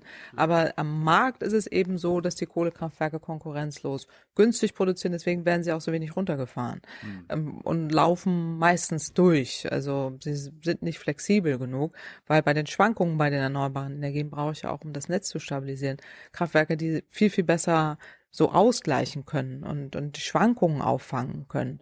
Äh, und das äh, können eben Kohlekraftwerke nicht so gut. Die sollten durchlaufen und dann produzieren sie immer Strom. Äh, der Stromkunde kann sich nicht wehren, er bekommt den Strom aus der Kohle äh, nach Hause geliefert und kann das selber nicht entscheiden, was da passiert. Äh, es sei denn, er entscheidet sich für Ökostrom und am besten noch aus der Region, äh, denn dann ähm, sorge ich dafür, dass das Ökostrom auch in der Region produziert wird. Äh, aber sagen, die Kohlekraftwerke sind völlig inflexibel und auch undynamisch. Und das ist das Problem dabei. Ist es wirklich so, wenn ich irgendwie so einen Ökostromanbieter habe, dass ich wirklich nur aus meiner Steckdose quasi Strom kommt, mhm. der können die das wirklich äh, so trennen? Nein, trennen kann man es nicht. Also sagen, wenn man jetzt nah an einem Kohlekraftwerk wohnt, äh, dann kommt auch dieser Kohlestrom und das Kohlekraftwerk produziert Strom, dann ist es sehr wahrscheinlich, dass dieser Strom sagen auch in deine Steckdose kommt. Ich weiß nicht, wo du wohnst, aber äh, äh, das ist gut, weil äh, wir haben ja Kohlekraftwerk, was äh, jetzt mehr und mehr weggeht. Also wir wollen ja Richtung Biomasse und ähm, sagen äh, auch Alternative, da gibt's ja auch Alternativen, die dann eingesetzt werden sollen. Äh, aber wenn man jetzt in der Nähe von einem Kohlekraftwerk wohnt, dann kommt eben der Kohlestrom nach Hause. Aber ich kann das schon steuern, weil wenn ich jetzt bei einem Ökostromanbieter Ökostrom kaufe, der explizit ausgibt, ich äh, produziere den Ökostrom, indem ich investiere in regionale Anlagen, dann kann ich den Markt mit steuern. Da gibt's eben einige, die das machen die soll, bei denen sollte man den Ökostrom kaufen, denn dann kann ich dafür Sorge tragen, zumindest auch äh, durch meine eigene Kaufentscheidung, dass, äh, dass weniger Kohlestrom im Netz ist. Mach das doch bitte. Ja, unbedingt, sehr gut, ja, wunderbar, äh, unbedingt machen, ja. Hast, hast, hast, du eine Solaranlage bei dir zu Hause? Wir haben keine Solaranlage bei uns zu Hause, ja, leider. Äh, ja, genau, müssen wir noch, äh, müssen wir noch für kämpfen sozusagen. Es ist Habt halt ihr noch ein Kohle, äh, Kohle-Ding bei euch? Nein, nein, wir haben kein Kohle-Ding, äh, aber früher mal, als ich nach Berlin, zum ersten Mal nach Berlin gezogen bin, man glaubt es kaum, dann gab es noch Kohleöfen äh, in Kreuzberg, heute alles anders, aber äh, schon lange her. Aber damals war es so, da musste man die Kohle schleppen und auch kaufen, Keller. also Keller bringen, ja gut, die Wohnung da schleppen und dann dann musste man acht Stunden vorheizen, bevor das Ding irgendwann mal warm wurde. Grauenhaft. Äh, ist Gott sei Dank vorbei, aber es gibt immer noch ganz, ganz wenige, äh, habe ich gehört, die auch noch im Einsatz sind. Ich weiß nicht, ob du das kennst überhaupt. Ja, hast du schon mal gesehen? Eine Kohle, so, so ja klar, ich, ich komme aus MacPom, damals okay. nach der Wende, wir hatten, nicht, so. wir hatten nichts anderes. Ah ja, aber ja. sagen, dann weißt du, wie es funktioniert. Ja, ja, genau. Und äh, nee, das haben wir nicht, aber sagen, äh, Solaranlage wäre schon gut, äh, da auch rein zu investieren, aber ich beziehe natürlich Ökostrom aus der Region. Das ist ganz wichtig. Und äh, wenn ich da noch sagen darf, ja. Bürger, Bürgerenergie ist, äh, ist super, ja, weil man damit eben auch, es gibt Bürgerenergie, Bürgerenergie heißen, also es gibt Bürgerenergiegenossenschaften auch in Berlin. Die, das Bürgerenergie, Bürger äh, ja, nee, aber so ähnlich. Also es sind Bürger, die sich engagiert haben, wunderbar, eine Genossenschaft äh, und äh, die äh, produzieren den Strom mit Ökostrom äh, und das, das ist eine wunderbare Geschichte. Also wenn du, wenn wenn ihr Lust habt, ja. guckt mal an im Internet, ist gut. Hey Leute, nochmal der kurze Hinweis. Solche Interviews mit solchen Gästen gibt es nur bei Jung und Naiv. Und zwar nur durch eure finanzielle Unterstützung. Anders geht es hier nicht. Das geht per Überweisung oder PayPal. Sucht's euch aus. Danke schon mal vorab. Und jetzt geht's weiter. Du hast gerade das angesprochen, dass äh, eine Solaranlage, die stellen wir hin und dann ist die Sonne ja umsonst. Wind ja genauso. Das bringt mich auf eine Zuschauerfrage, okay. die ich mal vorziehe. Jenny hatte mich gefragt, Wieso wird der Strom immer teurer? Trotz der Energiewende sollte Strom aus Sonne, Wind und Wasser nicht kostenlos sein. Also wird das nicht irgendwann kostenlos sein, wenn wir nur noch äh, re, regenere, also ja, erneuerbare genau. Energie haben? Ja, super Frage von der Jenny, weil das ist genau äh, zentral, weil die erneuerbaren Energien werden ja immer billiger. Ja. Und äh, beim Verbraucher kommt es aber nicht an. Ja. Aus vielerlei Gründen, weil erstmal wird dieser billige Strom nicht an die Verbraucher weitergegeben. Wir haben immer noch teuren Kohlestrom und der probiert, äh, produziert jede Menge Kosten, die auch eingepreist werden. Äh, dann haben wir Steuern und Abgaben und wir fördern auch noch die erneuerbaren Energien über einen, eine Abgabe, die wir über den Strompreis bezahlen. Und die ist auch künstlich politisch gewollt nach oben gegangen gegangen, äh, deutlich gestiegen und äh, aber beim Verbraucher könnte es deutlich billiger sein. Äh, und ich kann auch da wieder nur empfehlen, dass wenn man zum Ökostromanbieter wechselt, die auch häufig deutlich billiger sind. Aber die können sich nicht losmachen jetzt von den von den Teuerungskomponenten, da wie irre teure Netzentgelte für für Kohlestrom, äh, der die Stromnetze da blockiert oder eben die Steuern, die man da drauf packt. Aber äh, in der Zukunft, genau ist ja die Frage, wird Strom aus erneuerbaren Energien immer billiger? Das ist eine kluge Frage, ob der dann nicht kostenlos ist. Also was keinen Preis hat, hat natürlich auch keinen Wert. Und insofern muss man sich fragen, ist mir der erneuerbare Energienstrom was wert? Äh, ich kann ihn ja immer auch selber produzieren. Das ist ja auch mal eine gute Möglichkeit. Da muss ich aber auch Geld in die Hand nehmen, so eine Anlage äh, kaufen oder ich beteilige mich an so einer Windanlage und äh, dann sagen, kann ich ja trotzdem das beeinflussen. Oder ich kaufe eben direkt Ökostrom bei einem Anbieter, der direkt auch regionalen Ökostrom produziert. Und damit habe ich es auch selbst in der Hand. Ich denke mir so 2050, da sollen wir, werden wir hoffentlich jedenfalls aus der Kohle raus sein, ja. aus der Atomkraft raus sein. Ja da bleibt ja nicht mehr viel äh, fossile Brennstoffe dann.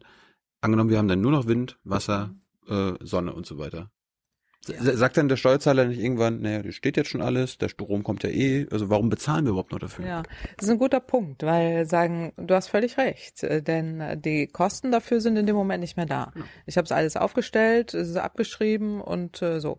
Aber das ist eine Instandsetzung, das kann man Instandsetzung, ja. genau. Gut, es wird irgendeinen Preis geben, aber es gibt auch Systemkosten in dem Moment noch. Also ich muss natürlich auch die Netze warten und so, das System muss irgendwie gewartet werden. Aber was jetzt immer mehr zunimmt, sind ja auch das Airbnb Airbnb für Stromhandel. Es gibt oh. das schon, ja. Das musst du erklären. Ja, es gibt äh, sowas, äh, Airbnb, äh, ist völlig klar. Mhm. Man hat irgendwie einen Nachbar, der vermietet einen seine Wohnung oder wo auch immer man hingeht äh, und äh, mietet eine Wohnung von jemandem. Mhm. Und das ist beim Strom genauso. Du kannst ein Stromproduzent werden. Nehmen wir mal an, du kaufst mhm. eine Solaranlage, produzierst Strom, siehst, oh super, klasse, produziert mehr als ich brauche, biete ich an. Und dann läuft das wie bei Airbnb. Du bietest das an im Internet und dann suchst du dir deine Stromkunden aus. Und äh, das ist vielleicht dein netter Nachbar oder wer auch immer, äh, den kannst du dir aussuchen und äh, an dem verkaufst du deinen Strom. Und das, äh, da gibt's jetzt schon neue Marktkonzepte, auch neue Anbieter, auch neue Startups, äh, die genau das machen. Das finde ich ziemlich cool,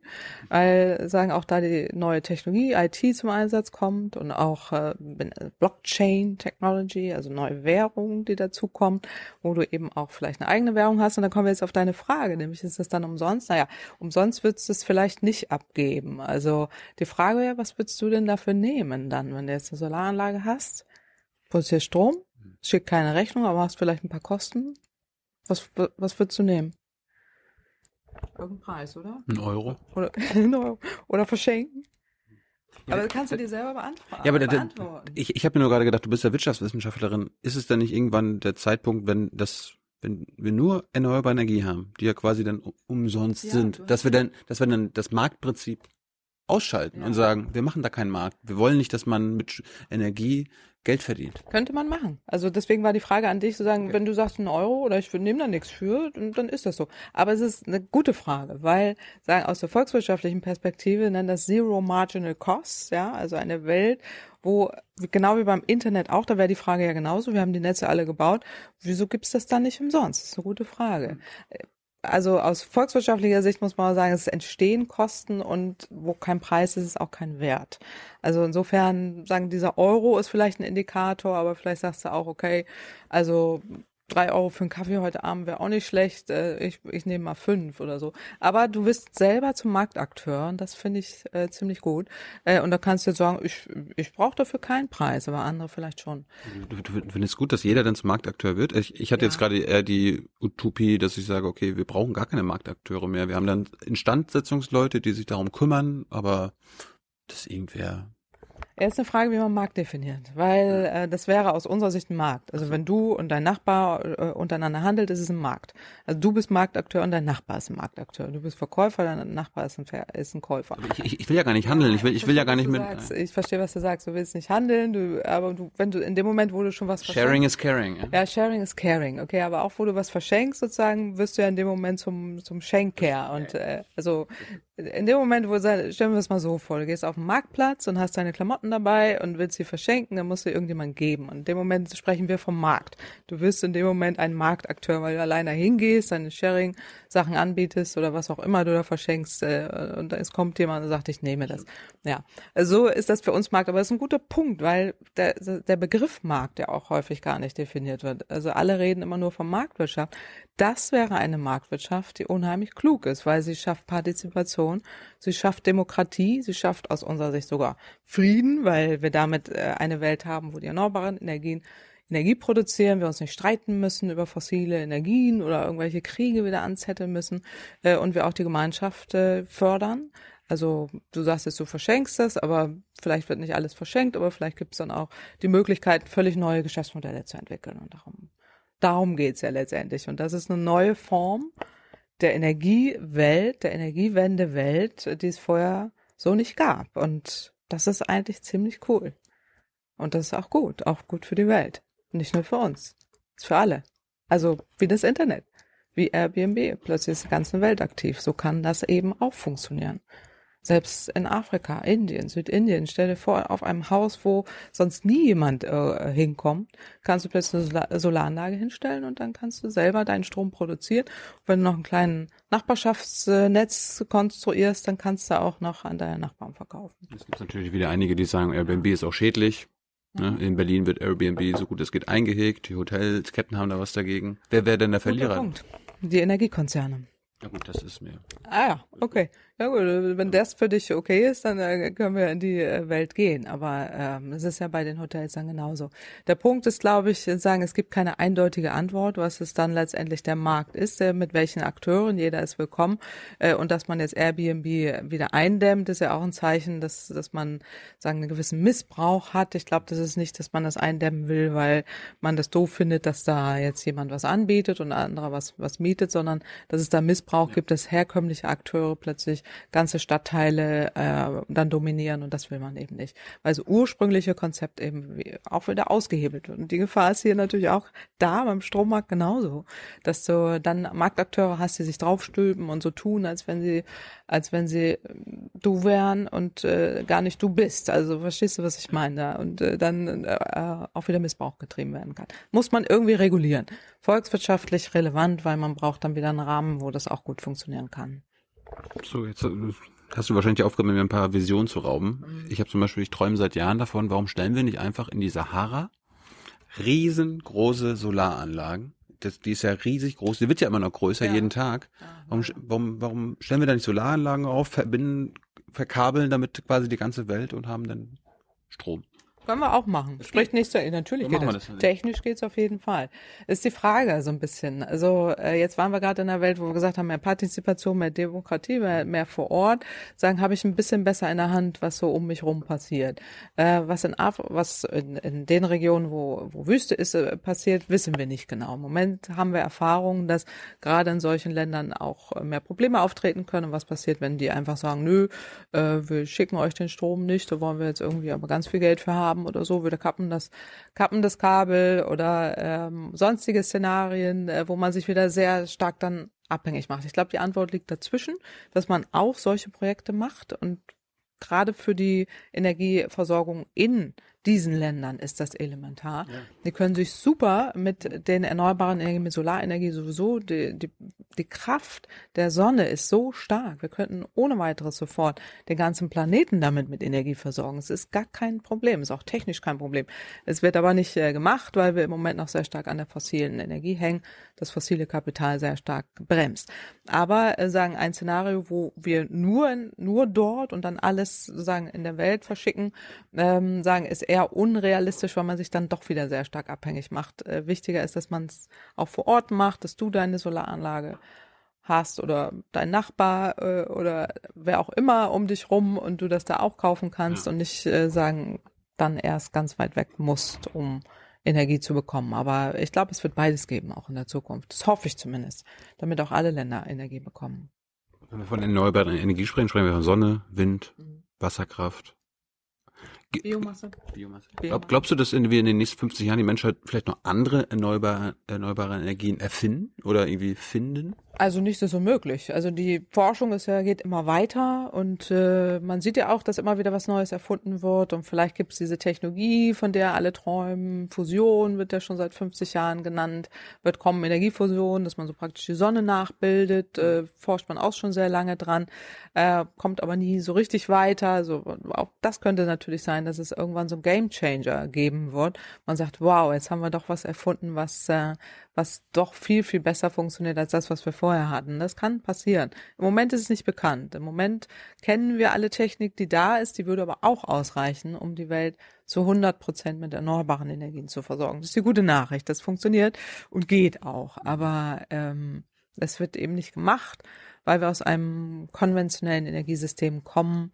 wo es sehr starke Beharrungskräfte gibt und man sich dann auch umstellen muss, wieder investieren muss in die Zukunft mit neuen Technologien und Investitionspfade eingeschlagen werden müssen, sieht man im Moment sehr gut bei der Autoindustrie, hm. wie schwer das ist, äh, sich da umzustellen, zumindest mit den herkömmlichen Strukturen. Äh, und so ist es eben da auch, aber bei den erneuerbaren Energien, alles ist möglich. Also ich will da nichts ausschließen. Vielleicht gibt es irgendwie noch eine Technik, die die funktionieren kann. Hast du was im Kopf? Hast du eine Idee? Bist du jetzt neuer Erfinder? Kannst, uns die, kannst uns die Technik anbieten, die es gibt? Nee. Kommt vielleicht noch. Ja, wer weiß.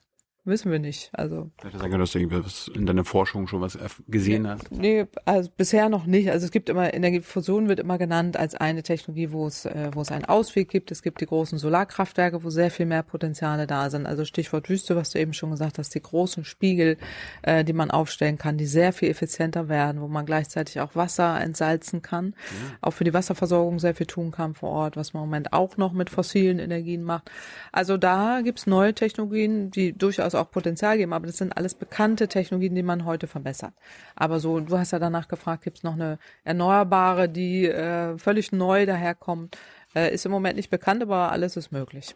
Was ist das umweltfreundlichste Land der Welt? Also gibt es ein Land, was zum Beispiel ohne fossile Brennstoffe auskommt? Es gibt äh, Länder, die ohne fossile Brennstoffe auskommen. In dem war ich gerade vor zehn Tagen. Äh, weißt, äh, hast du eine Ahnung, wo, wo? Man fliegt drei Stunden hin und kommt in einer Landschaft an, wo man denkt, man ist auf dem Mond. Jetzt wird's leicht, oder? Idee? Es ist nicht, ja, von hier, von Berlin, Direktflug Richtung Norden, sage ich jetzt mal. Es ist Island. Island ist aber auch nicht so schwierig, weil, bist du mal da gewesen? Nein. Mach mal. Ist hm. richtig cool. Macht richtig Spaß. Und die kommen mit was aus? Die haben Wasserkraft. Wasserkraft und Geothermie, da sind der Vulkane, die ganze Erde ist praktisch mhm. heiß. Äh, ähm, und die interessanterweise haben die sehr viel Aluminiumproduktion. Dort gehen Aluminiumhersteller hin, produzieren Aluminium und verschiffen das, mhm. weil der Strom so billig ist. Also er schickt eben keine Rechnung, es sind Wasserkraftwerke, die die nutzen. Kanada hat auch 80 Prozent Wasserkraft, wenn sie sich doch mal von der blöden Ölwelt da verabschieden würden, ging es auch noch viel schneller. Aber Island ist ein Land, was eben traumhafte Voraussetzungen hat. Es sind aber auch nicht so viele Menschen dort, aber sie spezialisieren sich jetzt auch auf äh, Datentechnologie, was ich ganz interessant finde. Große Datenzentren gehen jetzt hin äh, und sagen, wunderbar, dort gibt es erneuerbare Energien, das haben wir sowieso vor, das wollen wir, billig äh, und äh, sagen, wir können auch noch problemlos die Daten dort speichern und weiter nutzen. Aber das ist ein Land mit äh, heute schon 100 Prozent. Dann gibt es temporär welche, so wie manchmal auch schon Deutschland Deutschland an einem Tag 100 Prozent erneuerbar wird, ist noch ein langer Weg, aber immerhin. Ähm, sagen ein paar Stunden funktioniert es schon und äh, je mehr wir machen, desto, desto schneller kann es auch gehen. Diese Meldungen sind also ernst zu nehmen, wenn, es ab und zu mal heißt, heute hat Deutschland 100 Prozent, weil die Kohlekraftwerke sind ja trotzdem da. Also die, ja. die, die haben da trotzdem Strom das produziert. Ist, ja, hast du recht. Aber sagen, erstmal sind die deutlich runtergefahren, auch wenn sie es nicht voll machen, weil es technisch äh, nicht gut ist und die das auch nicht so wollen. Mhm. Aber äh, sagen, statistisch gesehen ist es so, dass an einem Tag, äh, Feiertag, äh, 1. Mai war der letzte Tag, wo es tatsächlich so war. Hm. Ja, wo wir dann wenig Bedarf haben. An so einem Feiertag ist man jetzt nicht äh, sagen am Produzieren und so viel konsumieren. Mhm. Äh, und da funktioniert es dann für ein paar Stunden, weil wir sehr viel Sonne haben und sehr viel Wind. Äh, dann geht das schon. Aber deswegen müssen wir auch weitermachen und ausbauen. Also nicht nur Sonne und Wind, sondern auch äh, Wasser haben wir auch noch Potenziale, äh, Biomasse auch, um dann eben wirklich 100 Prozent erneuerbar zu werden. Nicht nur in Deutschland, sondern in ganz Europa. Da sind wir jetzt auch noch beim Stichwort, bevor wir zu den äh, unserem äh, Autokonzern und ja. so noch kommen. Angenommen, die deutsche Energiewende klappt. Geht das eigentlich so isoliert in Europa? Also ich meine, können wir das eigentlich ohne die Tschechen machen, die Polen, die Franzosen, die Spanier und so weiter, können die eigentlich immer noch ihr eigenes Ding machen?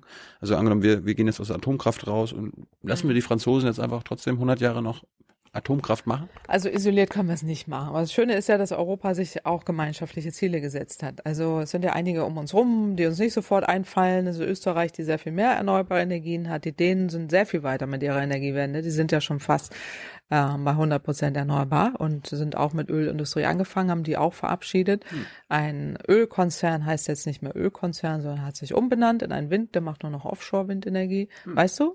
Dong ist ein Energiekonzern, die früher Öl gefördert haben. Die machen jetzt nur noch Offshore-Windenergie. Hm. Also Dänemark beispielsweise. Ich will nur sagen, es gibt auch Beispiele um uns herum, Skandinavien, Norwegen, äh, die machen schon sehr viel. Frankreich macht eben sehr viel Atom und Polen, Polen noch immer sehr viel Kohle. Aber ähm, da gibt es auch so Schritt für Schritt äh, Veränderungen. Weil Frankreich wird sich das aus ökonomischen Gründen nicht mehr leisten können, so viel Atomkraft zu haben. Die nennen das ja heute schon Energiewende was aber nur heißt, wir gehen von 75 Prozent Atomenergie runter auf 50.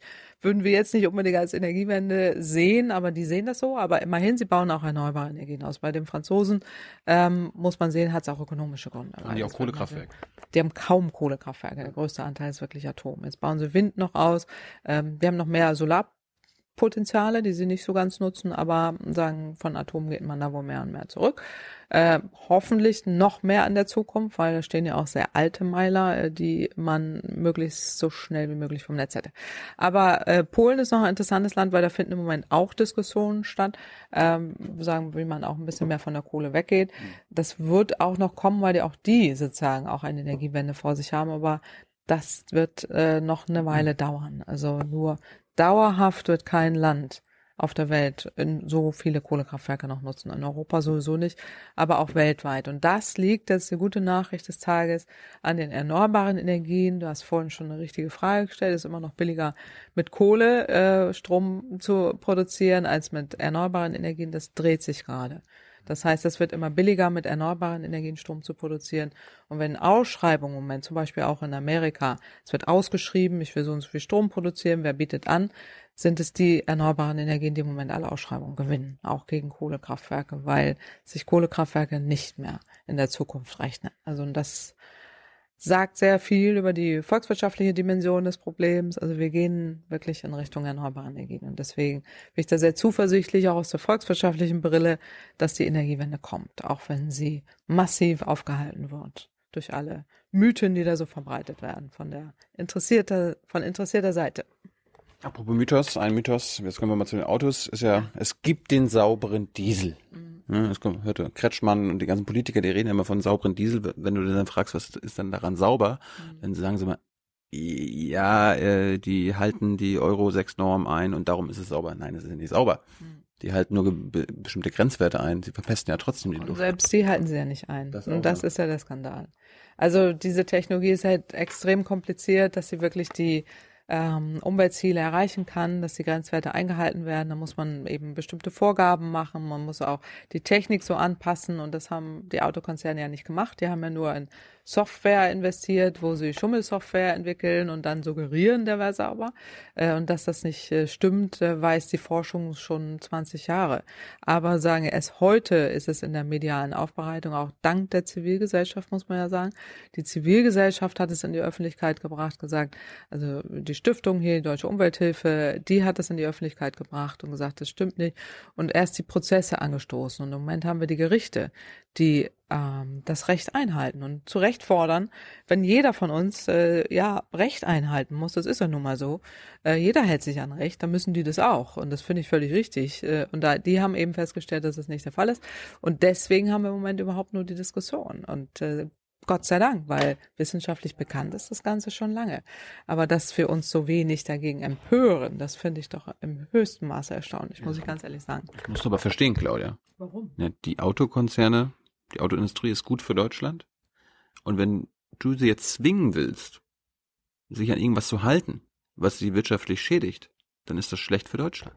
Ja, und es äh, stimmt ja eben nicht. Es, ist eher schlecht für Deutschland, was im Moment passiert. Ja, es ist schlecht für Deutschland nicht nur vom Image her, sondern es werden hier mehr Arbeitsplätze im Moment gefährdet.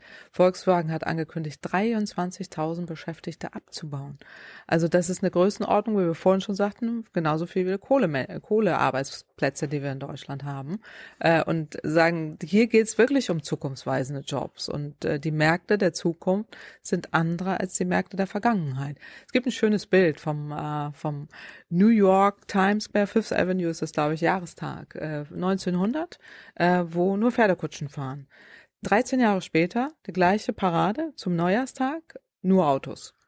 Ja, das ist die Größenordnung. Wir reden hier über zehn Jahre vielleicht. Und wenn sie, wenn diese Autokonzerne das nicht sehen und auch so lange an der Vergangenheit festhalten, ist der Markt woanders.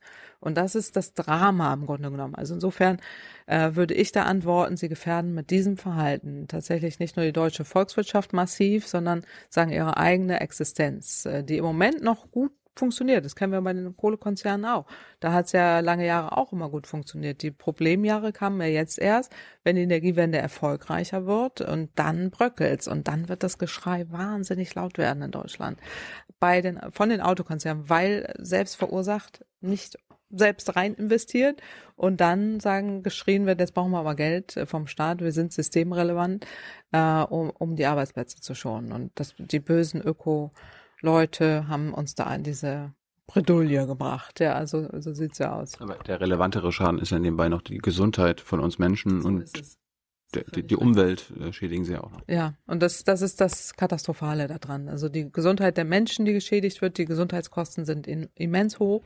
Ähm, es auch es ist aber kaum Thema, also in den letzten zwei Jahren, oder? Ja, es ist kaum Thema, leider. Und ich finde auch das erstaunlich, dass auch die Menschen so ruhig bleiben. Das meinte ich mit vorhin, es wird ja nicht empört irgendwie. Warum empört sich da niemand?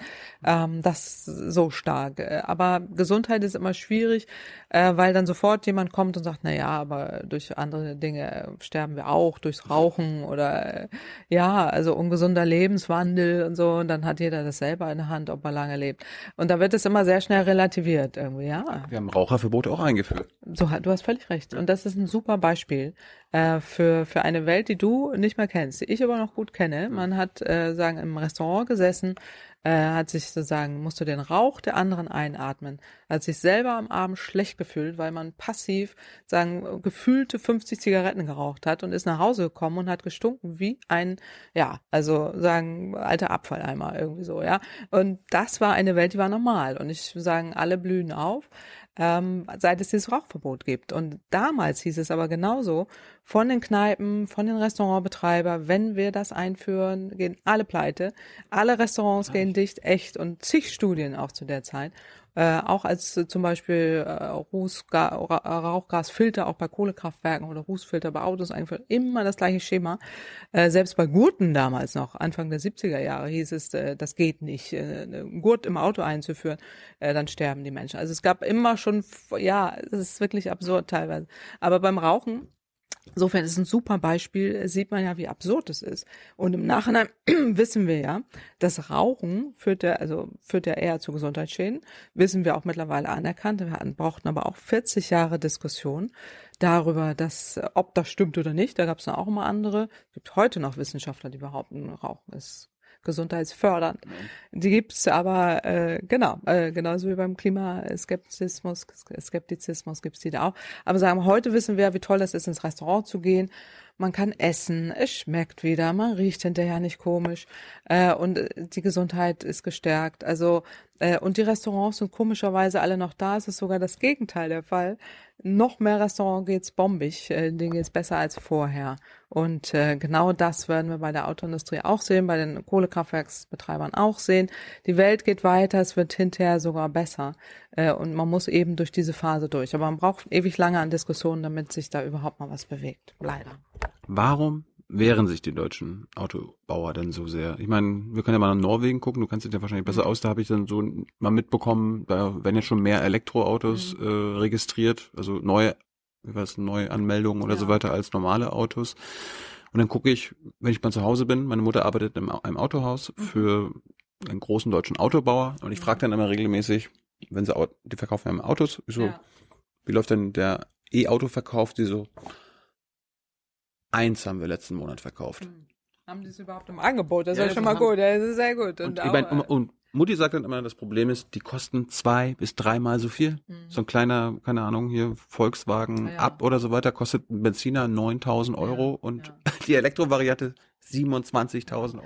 Also das ist das eine beim Preis zu sagen, aber wenn der Markt nicht da ist, ist es eben zu Anfang noch teurer. Du hast nach Norwegen gefragt, zu Recht, weil die haben eine, sagen, äh, Politik, auch eine Staatspolitik äh, eingeführt, wo man sagt, weg vom Öl, wir wollen halt mehr Elektroautos und dort ist es ohnehin teuer, die haben sehr hohe Steuern, wenn du ein Auto kaufst und diese Steuern werden erlassen, wenn man ein Elektroauto kauft. Du kannst auf einer eigenen Fahrbahn fahren, du hast mehr äh, Parkraum und so weiter. Die haben sehr viel Vorteile gemacht und deswegen lohnt sich das für die Leute. Mhm. Äh, ähm, und auch in, in Großstädten, beispielsweise Zürich, die sehr viel machen, dort ist auch ein sehr hoher Anteil von Elektroautos. Nicht ganz so bekannt, aber äh, dort passiert auch sehr, sehr viel.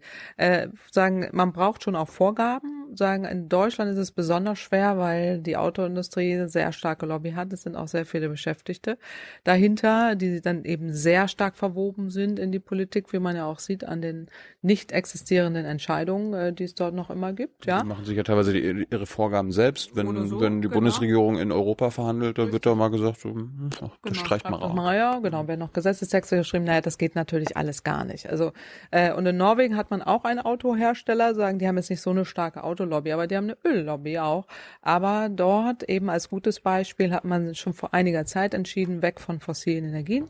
Wir wollen die Energiewende äh, und äh, wir fahren auch ein Skandinavien skandinavisches Fahrzeug äh, sagen, bauen jetzt Fahrzeuge nicht nur elektrischen mit elektrischem Antrieb, wir fahren noch Erdgas, auch das ist eine Variante ohne dass man lokale Fein, äh, ohne dass man lokale Stickoxide produziert, äh, ähm, sagen auch eine Möglichkeit für viele. Aber diese Fahrzeuge werden, ich weiß nicht, wie es bei der Mutti ist, äh, in dem Autohaus frag sie mal heute Abend, ja. ob Erdgasfahrzeuge verkauft werden. Ich vermute, sie wird sagen, was ist das? Äh, weil diese Fahrzeuge zwar da sind, aber nicht verkauft werden, auch nicht verkauft werden sollen, aus mir völlig unerklärlichen Gründen, weil es wäre eine äh, Option jetzt auch für eine Zwischenlösung, die relativ äh, einfach umsetzbar wäre. Mhm äh, Erdgasfahrzeuge stärker in Betracht zu ziehen. Gerade wenn wir wegkommen wollen vom Diesel, der die Probleme verursacht und auch die Emissionen, äh, sagen, dort gesenkt werden sollen. Aber sagen man, es gäbe Möglichkeiten und es gibt auch genügend Länder, die das ganz gut oder auch Städte, die das ganz gut umsetzen. In Deutschland gibt es halt eine sehr rückwärtsgewandte Lobby und äh, ich hoffe, dass das sich ändert. Relativ schnell. Also beim Mutis Autohaus steht eine Erdgastankstelle, das weiß ja. ich. Ich habe da nur, ich habe da nur noch nicht jemanden gesehen, der da tankt. Frag sie bitte. Es würde mich unbedingt interessieren. Ähm, sagen, wenn da eine Erdgastankstelle steht, ist wahrscheinlich eine, ist eine große Wahrscheinlichkeit, dass es auch Erdgasfahrzeuge gibt, die dort verkauft werden. Aber es würde mich riesig interessieren. Kannst du uns mal, aber mal die Faszination oder diese, dieses, dieses sture Festhalten am Diesel erklären? Warum, warum ist, warum ist Deutschland so sehr stolz auf diesen Diesel? Was soll das? Es gab vor, Entschuldigung, entschuldige, äh, einigen Jahrzehnten, glaube ich, eine Entscheidung, in diesen Diesel hineinzugehen. Also es ist nicht so, dass die Autokonzerne auch in der Vergangenheit schon immer so rückwärtsgewandt waren. Die hatten auch Forschungsabteilungen, wo sie sagen, neuere Fahrzeuge entwickelt haben, sogar Elektrofahrzeuge, das erste Fahrzeug, der erste Porsche war elektrisch im Übrigen, ja, die, äh, ja, äh, sagen, und äh, war sogar schneller, billiger, hatte eine größere Reichweite, schon damals 80 Kilometer. Also unglaublich, aber sagen, das gab schon alles. Ich würde sagen, in den 70er, 80er Jahren, gerade nach den Ölkrisen, gewesen, wurde sehr viel geforscht, auch wegzukommen eben von Benzin und Diesel. Und dann irgendwann gab es eine Entscheidung zu sagen, wir gehen in den Diesel. Okay. Von den großen Managern, äh, den Managern großer Autokonzerne aus Deutschland, äh, die sich diese Strategie auferlegt haben und gesagt haben, jetzt ist die Krise mal vorbei, jetzt, äh, jetzt gehen wir in den Diesel rein. Es war eine strategische Entscheidung. Japanische Autobauer sind in den Hybrid gegangen, Deutsche in den Diesel. Und der musste dann ja entsprechend verkauft werden. Und deswegen hat man diese Clean Diesel Variante, deswegen hat man Mythos, man braucht Diesel für den Klimaschutz, man braucht Diesel für den Umweltschutz. Dass das alles nicht stimmt, wissen wir ja heute dank der Zivilgesellschaft und der Öffentlichkeit. In der Forschung ist das schon lange bekannt, aber sagen, hm. deswegen haben wir jetzt die Probleme. Und die Politik hat viel zu lange tatenlos zugeguckt, obwohl sie alle Erkenntnisse hatte, schon sehr, sehr lange, und hat nicht eingegriffen. Und das hätte man sehr viel früher leider machen müssen. Das ist leider nicht passiert. Und deswegen tun wir uns so schwer. Ich, meine, ich, ich bin immer fasziniert, dass selbst Grüne Politiker den Diesel verteidigen, ne? Kretschmann, Özdemir und so.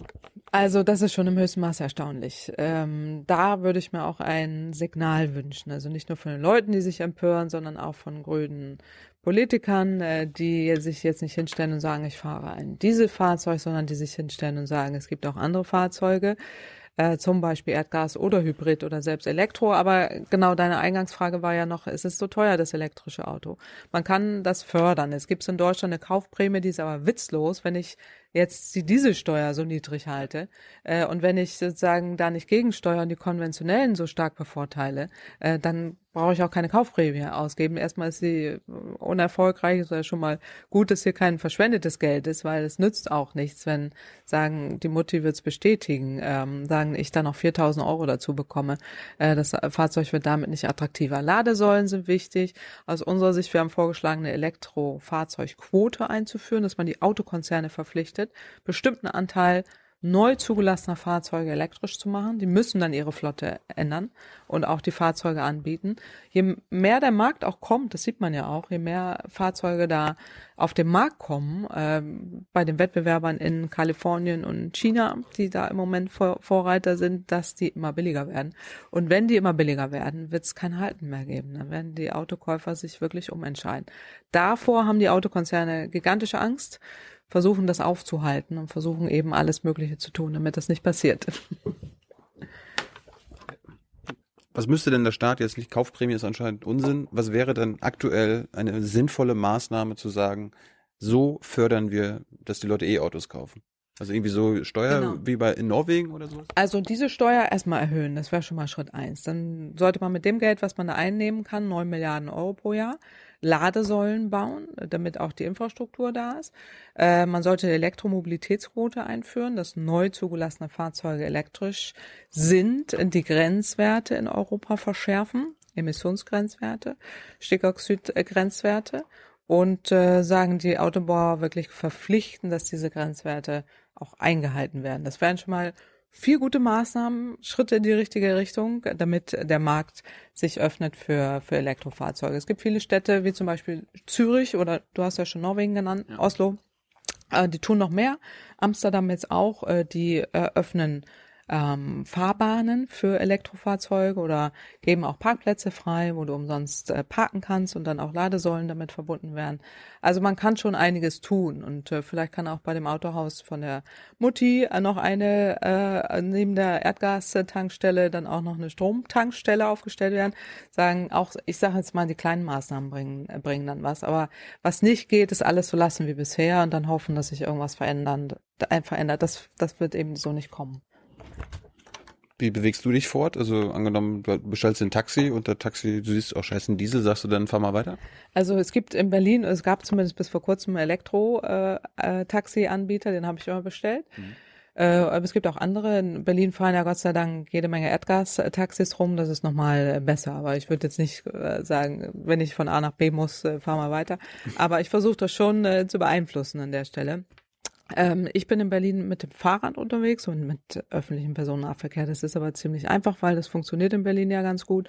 Ich bin sowieso nur elektrisch mobil unterwegs, weil ich pendel ja noch nach Norddeutschland mit der Bahn und äh, hm. fahre da eben Bahn. Auch das ist ja in Ordnung. Die Bahn hat da jetzt mittlerweile auch 100% Ökostrom zumindest rein hast du, kein, hast, du, hast du keinen Dienstwagen, E-Auto-Dienstwagen?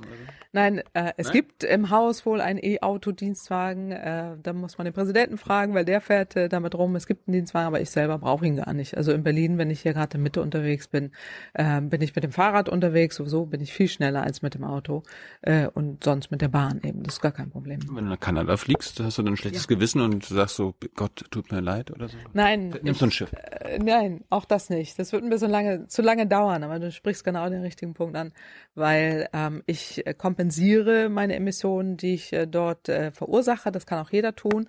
Ich spende in Klimaschutzprojekte, beispielsweise über Atmosphäre und auch zig andere Anbieter, wo ich das machen kann. Mittlerweile gibt es sogar auch äh, die Fluglinien, die das selber tun. Wenn du dein Ticket buchst, kommt dann äh, Kreuzchen, will ich das jetzt kompensieren oder nicht. Es gibt sogar Busanbieter, die das machen. Wenn du da dein Ticket buchst, gibt es dann ein Kreuzchen, will ich das kompensieren. Die spenden auch.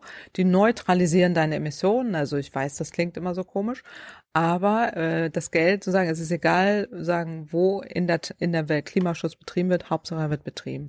Wenn ich da ähm, Geld zur Verfügung stelle durch zum Beispiel diese Spenden oder durch die Kompensation, dann wird an anderer Stelle der Welt, wie beispielsweise, wo ich mal geguckt habe, in Indonesien ein Biomassekraftwerk errichtet anstelle eines Kohlekraftwerks. So, damit hat man das Problem dann indirekt auch gelöst. Also mach es unbedingt. Hast du es schon mal gemacht? Emissionen? Einmal. Warum nicht immer? Jetzt komme ich. Ja, ja, einfach mal dran denken. Es ist sagen, im Moment ist gar nicht teuer, weil der Emissionspreis auch so niedrig ist.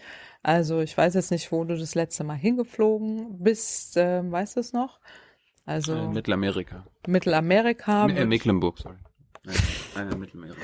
Naja, also äh, in, ähm, da würde ich mal schätzen, kostet das ungefähr pro Ticket, ist jetzt wirklich nur geschätzt, wir müssten gleich mal nachrechnen bei Atmosphärerechner, ungefähr 15 Euro im Moment, ja, das. Das, das reiche ich nach, das überweise ich nach. Äh, oder wie auch immer, also so, jeder kann mal gucken, sagen, aber selbst bei jedem Anbieter kann man es mittlerweile eigentlich, wenn man das Ticket bucht, ähm, ja. mit angeben, ja, also ähm, das habe ich jetzt wirklich festgestellt, sogar auch bei Busfahrten, wenn sie, wenn, wenn man die bucht, ja. Da kommen wir mal auf, kommen wir nochmal ganz kurz zum Schluss auf den CO2-Handel. An, mhm. angenommen, wir beide müssten unseren, für unseren CO2-Ausstoß, den wir selber auch machen, bezahlen. Ja. Wie viel müsstest du jedes Jahr für wie viel Kilogramm oder Tonnen CO2 du verbrauchst, bezahlen. Ja. Weißt du deinen Fußabdruck eigentlich? Nein. Also ich erzähle jetzt mal meinen. Sagen, ähm, der setzt sich wie folgt zusammen. Es sind äh, tatsächlich sieben Tonnen ja, also der Durchschnittsdeutsche hat zehn Tonnen, äh, die, ähm, die äh, produziert an CO2. Ja, es ist eine ganze Menge, aber sagen, das ist statistisch gerechnet. 10.000 Kilogramm. Ja, also ähm, das ist die Größenordnung, äh, die ein Durchschnittsdeutscher produziert. Aber ich bin drunter, jetzt muss ich sagen, warum. Ähm, wir wohnen in gedämmten Haus. Wir haben, äh, sagen, energieeffizientes Gebäude, was wir nutzen. Wir kaufen nur Ökostrom. Ich selber, sagen, bin nur Bahn oder mit dem Fahrrad unterwegs. Da kommt auch nichts dazu. Äh, und äh, kaufe regionale Produkte. Also das rechnet sich alles zusammen. Ich esse kein Fleisch. Ich mag das schlichtweg nicht. Mhm. Mein Mann isst aber Fleisch und wir kaufen Biofleisch und äh, sagen, haben damit auch wieder äh, die Klimabilanz etwas nach unten gebracht. Oder eben ich kompensiere in äh, Flugreisen, was die größte, was der größte Batzen tatsächlich ausmacht äh, an, an CO2-Emissionen und kompensiere das eben durch solche Spenden in den Klimaschutz. Bleiben wir bei den 10 Tonnen im Durchschnitt. Ja. Wie, wie viel müsste jeder Deutsche an, also wenn er CO2 Emissionszertifikate kaufen müsste, bezahlen? Ja. Also es kommt immer darauf an, wie hoch der Preis äh, im Moment ist. Im Moment ist er sehr, obwohl er ist ein bisschen gestiegen. Bis vor kurzem war er noch bei sieben Euro pro Tonne CO2. Äh, also insofern sind das überschaubare Preise. Du hast ja nichts. Äh, 70 Euro wäre das denn? Ja, ja, genau. Ah. Ja. Oder eben, ich glaube, er ist gestiegen. Ich glaube, er liegt mittlerweile bei über 10 Tonnen, äh, 10 Euro pro Tonne CO2. Das ist die Größenordnung, aber das äh, glaube ich, kann sich, also jetzt will ich nicht mal leisten oder sagen, aber es ist immer die Frage, was einem das auch wert ist. Also ich denke, es wäre sinnvoller jetzt nicht zu sagen, dass jeder jetzt irgendwo, ah, ich lege jetzt 70 Euro irgendwo hin, sondern dass man ganz gezielt agiert. Deswegen habe ich dich auch gefragt, bist du, äh, wie bist du unterwegs? Äh, fährst du Fahrrad ja. oder ja? Oh, Bahn, genau, da kommt schon mal nichts dazu. Äh, wohnst du in einem, wo Ölheizung ganz viel geheizt wird irgendwie? Das kann man auch noch kontrollieren. Also ja wo man zu Hause. Zentralheizung in, im Keller. Wunderbar. Zentralheizung ist schon mal besser, aber Öl sagen, killt das wieder so ein bisschen, aber kommt drauf an. Also äh, je nachdem, wie viel du heizt, so wie energieeffizient du bist, ob du regionale Produkte kaufst oder nicht, ob du viel Fleisch isst und woher.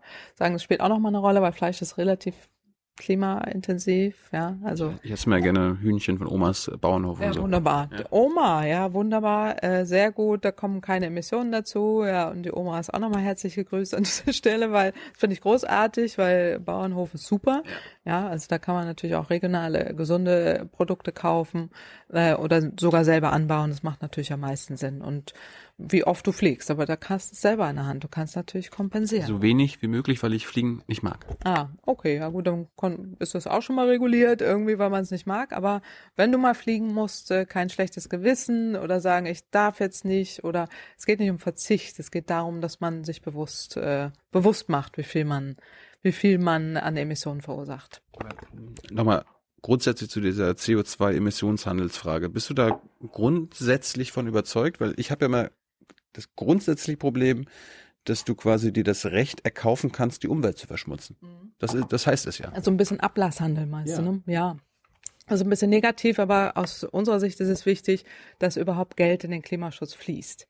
Und äh, wenn du Geld spendest, ist es gut. Und an anderer Stelle der Welt wird zum Beispiel ein Kohlekraftwerk nicht gebaut und damit ist es gut. Also insofern. Ich, ich meine jetzt eher von die Konzerne, die ja. bezahlen dafür, dass sie die Umwelt verschmutzen können. Ne? Ach so meinst du als Ablasshandel? Ja, so rum sollte es nicht funktionieren, sondern es wirklich so sein, dass man sagen, alle dazu bringt, äh, klimaschonender zu sein und nicht die Kohlekonzerne oder Energiekonzerne die Möglichkeit schafft, sich freizukaufen. Das aber, so, aber solange es billiger ist, mir so ein CO2-Zertifikat zu kaufen, mhm. als äh, zu investieren in eine umweltfreundliche äh, Unternehmertum, mhm dann, dann bringt das so nichts. Man braucht beides. Du hast völlig recht. Nur alleine das bringt es dann nicht. Aber es wäre wichtig, dass man beides macht, dass man auch Regulierungen hat, dass man einen Markt schafft, auch für Klimaschutzgüter äh, und dass jeder sich bewusst macht, äh, sagen, was er dafür tun kann für Klimaschutz. Dass Unternehmen sagen auch mehr Anleitung, also einen Rahmen bekommen, dass sie auch sozusagen in erneuerbare Energien investieren, in Energiesparen und all diese Dinge, dass man wirklich wegkommt äh, von den schmutzigen Technologien. Und äh, aber alleine, da hast du völlig recht, jetzt sich nur irgendwo frei kaufen, das, das ist nicht gut, sondern man braucht alles zusammen. Gibt es ein wissenschaftliches Konzept, was zum Beispiel den CO2-Emissionshandel ersetzen könnte? Also gibt es ein besseres Konzept, gibt es Alternativen?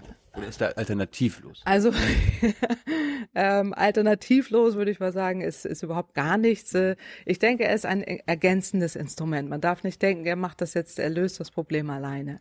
Ähm, wir brauchen nur dieses Instrument und dann haben wir alle Klimaschutzprobleme gelöst, sondern es geht wirklich darum, dass man sagen, es einbettet als ein mögliches Instrument, eine Möglichkeit, dass auch Gelder fließen in Klimaschutz in der Welt. Gleichzeitig braucht man aber auch Anreize für erneuerbare Energien, fürs Energiesparen Sparen und all das. Und wenn man das nicht hat, äh, dann, dann wird es eben auch schwer. Also insofern würde ich gar nicht sagen, man muss es unbedingt ersetzen, man muss es gut einbetten. Also ich bin jetzt äh, gar nicht so negativ dem Emissionshandel gegenüber, sehe aber ihn auch sehr kritisch, genau wie du.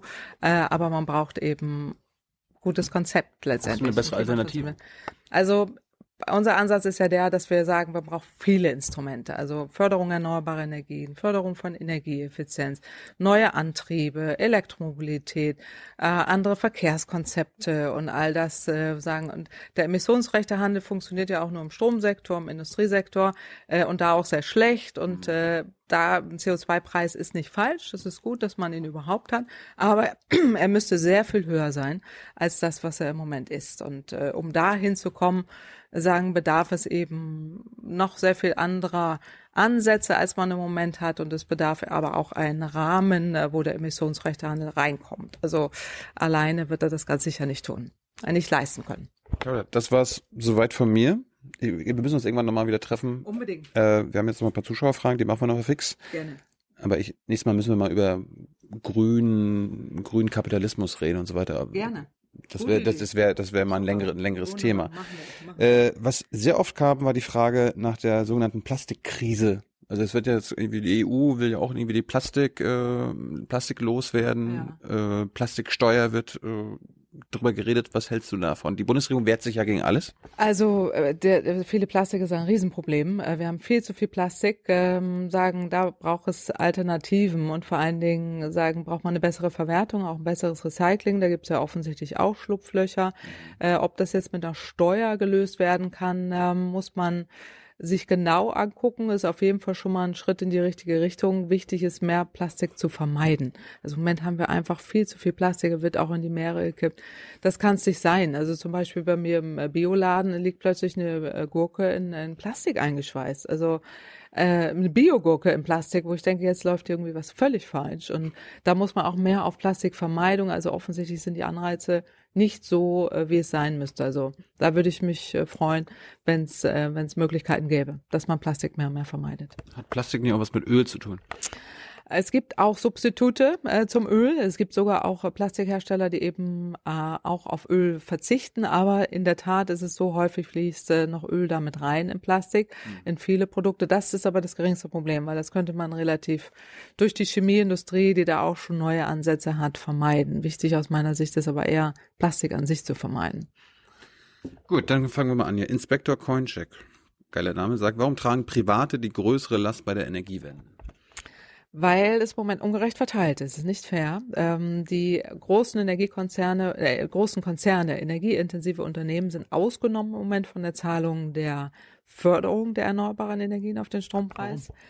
Weil sie dafür gekämpft haben, dass das so ist, obwohl sie Privilegien haben und obwohl der Strompreis an der Börse so niedrig ist, was aber in der Folge dazu führt, dass äh, die Haushaltskunden oder private Haushalte mehr zahlen müssen. Und das ist sehr ungerecht.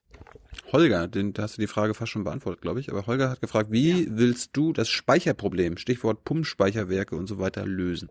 Also die Energiewende scheitert nicht an Speicheroptionen. Äh, es gibt genügend Speicher. Hm. Ähm, Pumpspeicherkapazitäten sind heute noch nicht mal ausgelastet. Äh, die könnte man noch sehr viel mehr dazu bauen. Aber man braucht Speicher nur für gewisse Phasen. Und es gibt genügend Langzeitspeicher auch, zum Beispiel Wasserstoff ähm, oder auch Power to Gas, wo man nochmal CO2 dazu tut. Das kann man auch wieder als Kraftstoff nutzen. Äh, Speichertechnologien sind alle da. Die Frage ist, wann brauchen wir das und wie wird's wirtschaftlich? Und da sind wir noch lange nicht. Das da brauchen wir eine Energiewelt, äh, die über 60 Prozent Erneuerbare hat. Das ist noch ein langer Weg zu gehen gehen. Äh, aber sagen heute wird ja behauptet, die Energiewende scheitert an Speichern. Das zeigen unsere Studien das nicht so. Erstmal gibt Speichern, zum anderen ist es so, dass viele andere die Speicher, den Speicherbedarf wirklich überschätzen.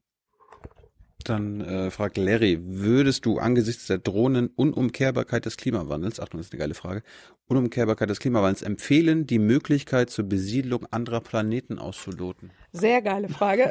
Also insofern fragen wir die mal ähm, äh, Elon Musk, würde ich sagen. Der fliegt doch im Moment auf andere Planeten, mhm. wie es da so aussieht äh, und hat da das Kapital, um mal zu gucken, ob wir nach einem anderen Planeten finden. Scherz beiseite, wir müssen alles tun, damit der Klimawandel nicht kommt.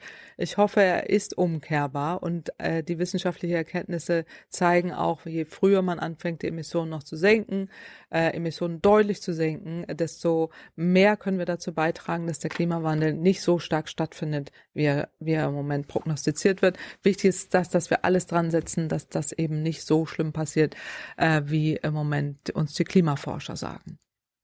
Du glaubst, dass es un umkehrbar ist, ja? Also es geht ja darum, dass wir Emissionen vermeiden, um den Klimawandel nicht so in der negativen Wirkung stattfinden zu lassen, wie man befürchtet. Deswegen ist mein Plädoyer, lasst uns gemeinschaftlich alles tun, um die Emissionen zu senken. Jeder von uns den Rahmen, die, auch jeder von uns die, die, den Druck auf die Politik erhöhen, damit die Rahmenbedingungen möglichst schnell geändert werden. Je schneller wir das machen, genau wie bei den erneuerbaren Energien, desto mehr Erfolg können wir haben. Äh, und deswegen geht es ja darum, dass wir auch mit dem Energiewendekonzept, mit dem Klimaschutz minus 80 Prozent bis 2050, dass wir das schaffen und müssen alles dran setzen, dass es klappt. Und dann haben wir auch eine Chance, dass die negativen Auswirkungen zumindest teilweise ausbleiben. Ich frage mich aber diesem Pariser Klimavertrag, da wurde ja quasi diese zwei Grad äh, Erwärmung schon akzeptiert. Äh, hat die Welt da nicht kapiert, dass wenn die zwei Grad kommen, dass halb Holland weg ist und auch mhm. teilweise Städte in Deutschland weg sind? Ja, also die zwei Grad sozusagen, da wird dieses Horrorszenario, was du gerade geschildert hast, noch nicht so stark eintreten. Aber in der Tat gibt es Klimaforscher, die uns warnen, auch dann wird es negative Auswirkungen haben. Die ersten Vorboten sehen wir im Moment ja auch schon, so schlimm das klingt, aber mhm. das ist erst der Anfang und es wird sich sehr viel mehr verändern, schrecklicherweise. Umso wichtiger ist es, dass man wirklich schnell beginnt, äh, die Emissionen zu senken und die zwei Grad Welt ist so ein bisschen so ein politischer Kompromiss, wo man sagt, dann wäre es vielleicht noch tolerierbar. Aber ich bin ganz bei dir, ähm, das sollte man nach Möglichkeit auch vermeiden und so schnell wie möglich alles tun, um die Emissionen noch deutlicher zu senken. So, die letzten, äh, Christoph Feus sagt, wenn Ölautos durch Stromautos ersetzt werden und das recht sicher zur Folge haben wird, dass es in dem Bereich weniger Rechnungen erstellt werden, das heißt, sich wird, dass sich Wirtschaftswachstum verringert. Ne, einfache Herstellung, Wartung und so weiter. In welchem mhm. Umfang siehst du da die Konsequenzen? Also es entstehen auf der einen Seite neue Jobs, auch durch die äh, Digitalisierung äh, beispielsweise oder auch äh, im Bereich der erneuerbaren Energien, wo wieder neue Technologien dazukommen. Auf der anderen Seite fallen in einem, wie immer im Strukturwandel, andere Jobs weg die jetzt durch die Herstellung von konventioneller Kraftfahrzeuge stattfindet. Da gibt es auch Studien, die das jetzt schon so ein bisschen einschätzen, wie viel das sein wird. Äh, aber auf der anderen Seite entstehen auch wieder neue Jobs in Bereiche, die wir heute noch nicht haben. Insofern heißt das nicht, die Wirtschaft kollabiert, sondern es entstehen wieder Sachen an anderer Stelle. John fragt, warum ist der Infrastrukturausbau wie zum Beispiel Netze und Speicher so schleppend und unkoordiniert mit der EE-Produktion? Also es ist auch so ein bisschen so ein Mythos, der da aufgebaut wird. Also, dass man erstmal Netze braucht, bevor man überhaupt weitermachen kann mit den erneuerbaren Energien. Auch ähm, da muss man so ein bisschen gucken, was für Annahmen in diese Simulation reingeflossen sind. Wir können auch sehen, dass wenn man dezentrale auch im Süden mehr erneuerbare Energien ausbaut, dann vermindert man auch dieses komische Problem, was da immer gesagt wird, wir haben aber nur Strom im Norden, der kommt im Süden nicht an. Also erstmal geht es auch darum, erneuerbare Energien im Süden auszubauen, auch sich gut zu verbinden mit den Österreichern beispielsweise, mhm. die haben nämlich sehr viel Wasserkraft. Äh, dann kann das auch funktionieren, aber sagen man muss nicht auf Stromleitungen warten. Wichtig ist, dass man jetzt mit der Energiewende weitermacht äh, und es wird so ein bisschen so ein Mythos suggeriert von interessierter Seite, auch von der Politik, dass man sagt, naja, aber die Stromnetze sind noch nicht da, deswegen muss man noch warten. Das ist nicht so, wir müssen nicht nicht warten, können jetzt die erneuerbaren Energien auch ausbauen. Wichtig ist, dass der Kohlestrom runtergefahren wird, äh, um eben auch äh, Platz zu machen für die erneuerbaren Energien. Die letzten beiden, Marvin, glaube ich, schnell hier. Wieso gibt es keine durchsetzungsfähigen Ökonomen, die Politik und Gesellschaft die gewissen ökonomischen Folgen des Klimawandels überzeugen können? Ja, ich glaube, da gibt's schon auch Ökonomen, äh, die das immer wieder deutlich machen. Aber wir wichtig auch, ne? ist, ja, wir auch, aber auch andere Kollegen, wichtig ist, sagen, dass wir auch, glaube ich, lauter werden in der öffentlichen Sichtbarkeit.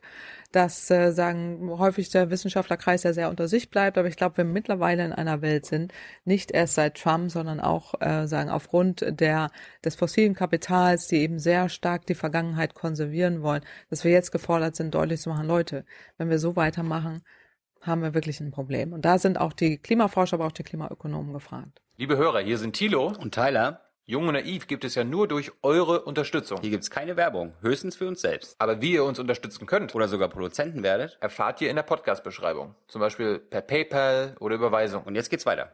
Und letzte Frage, Julia.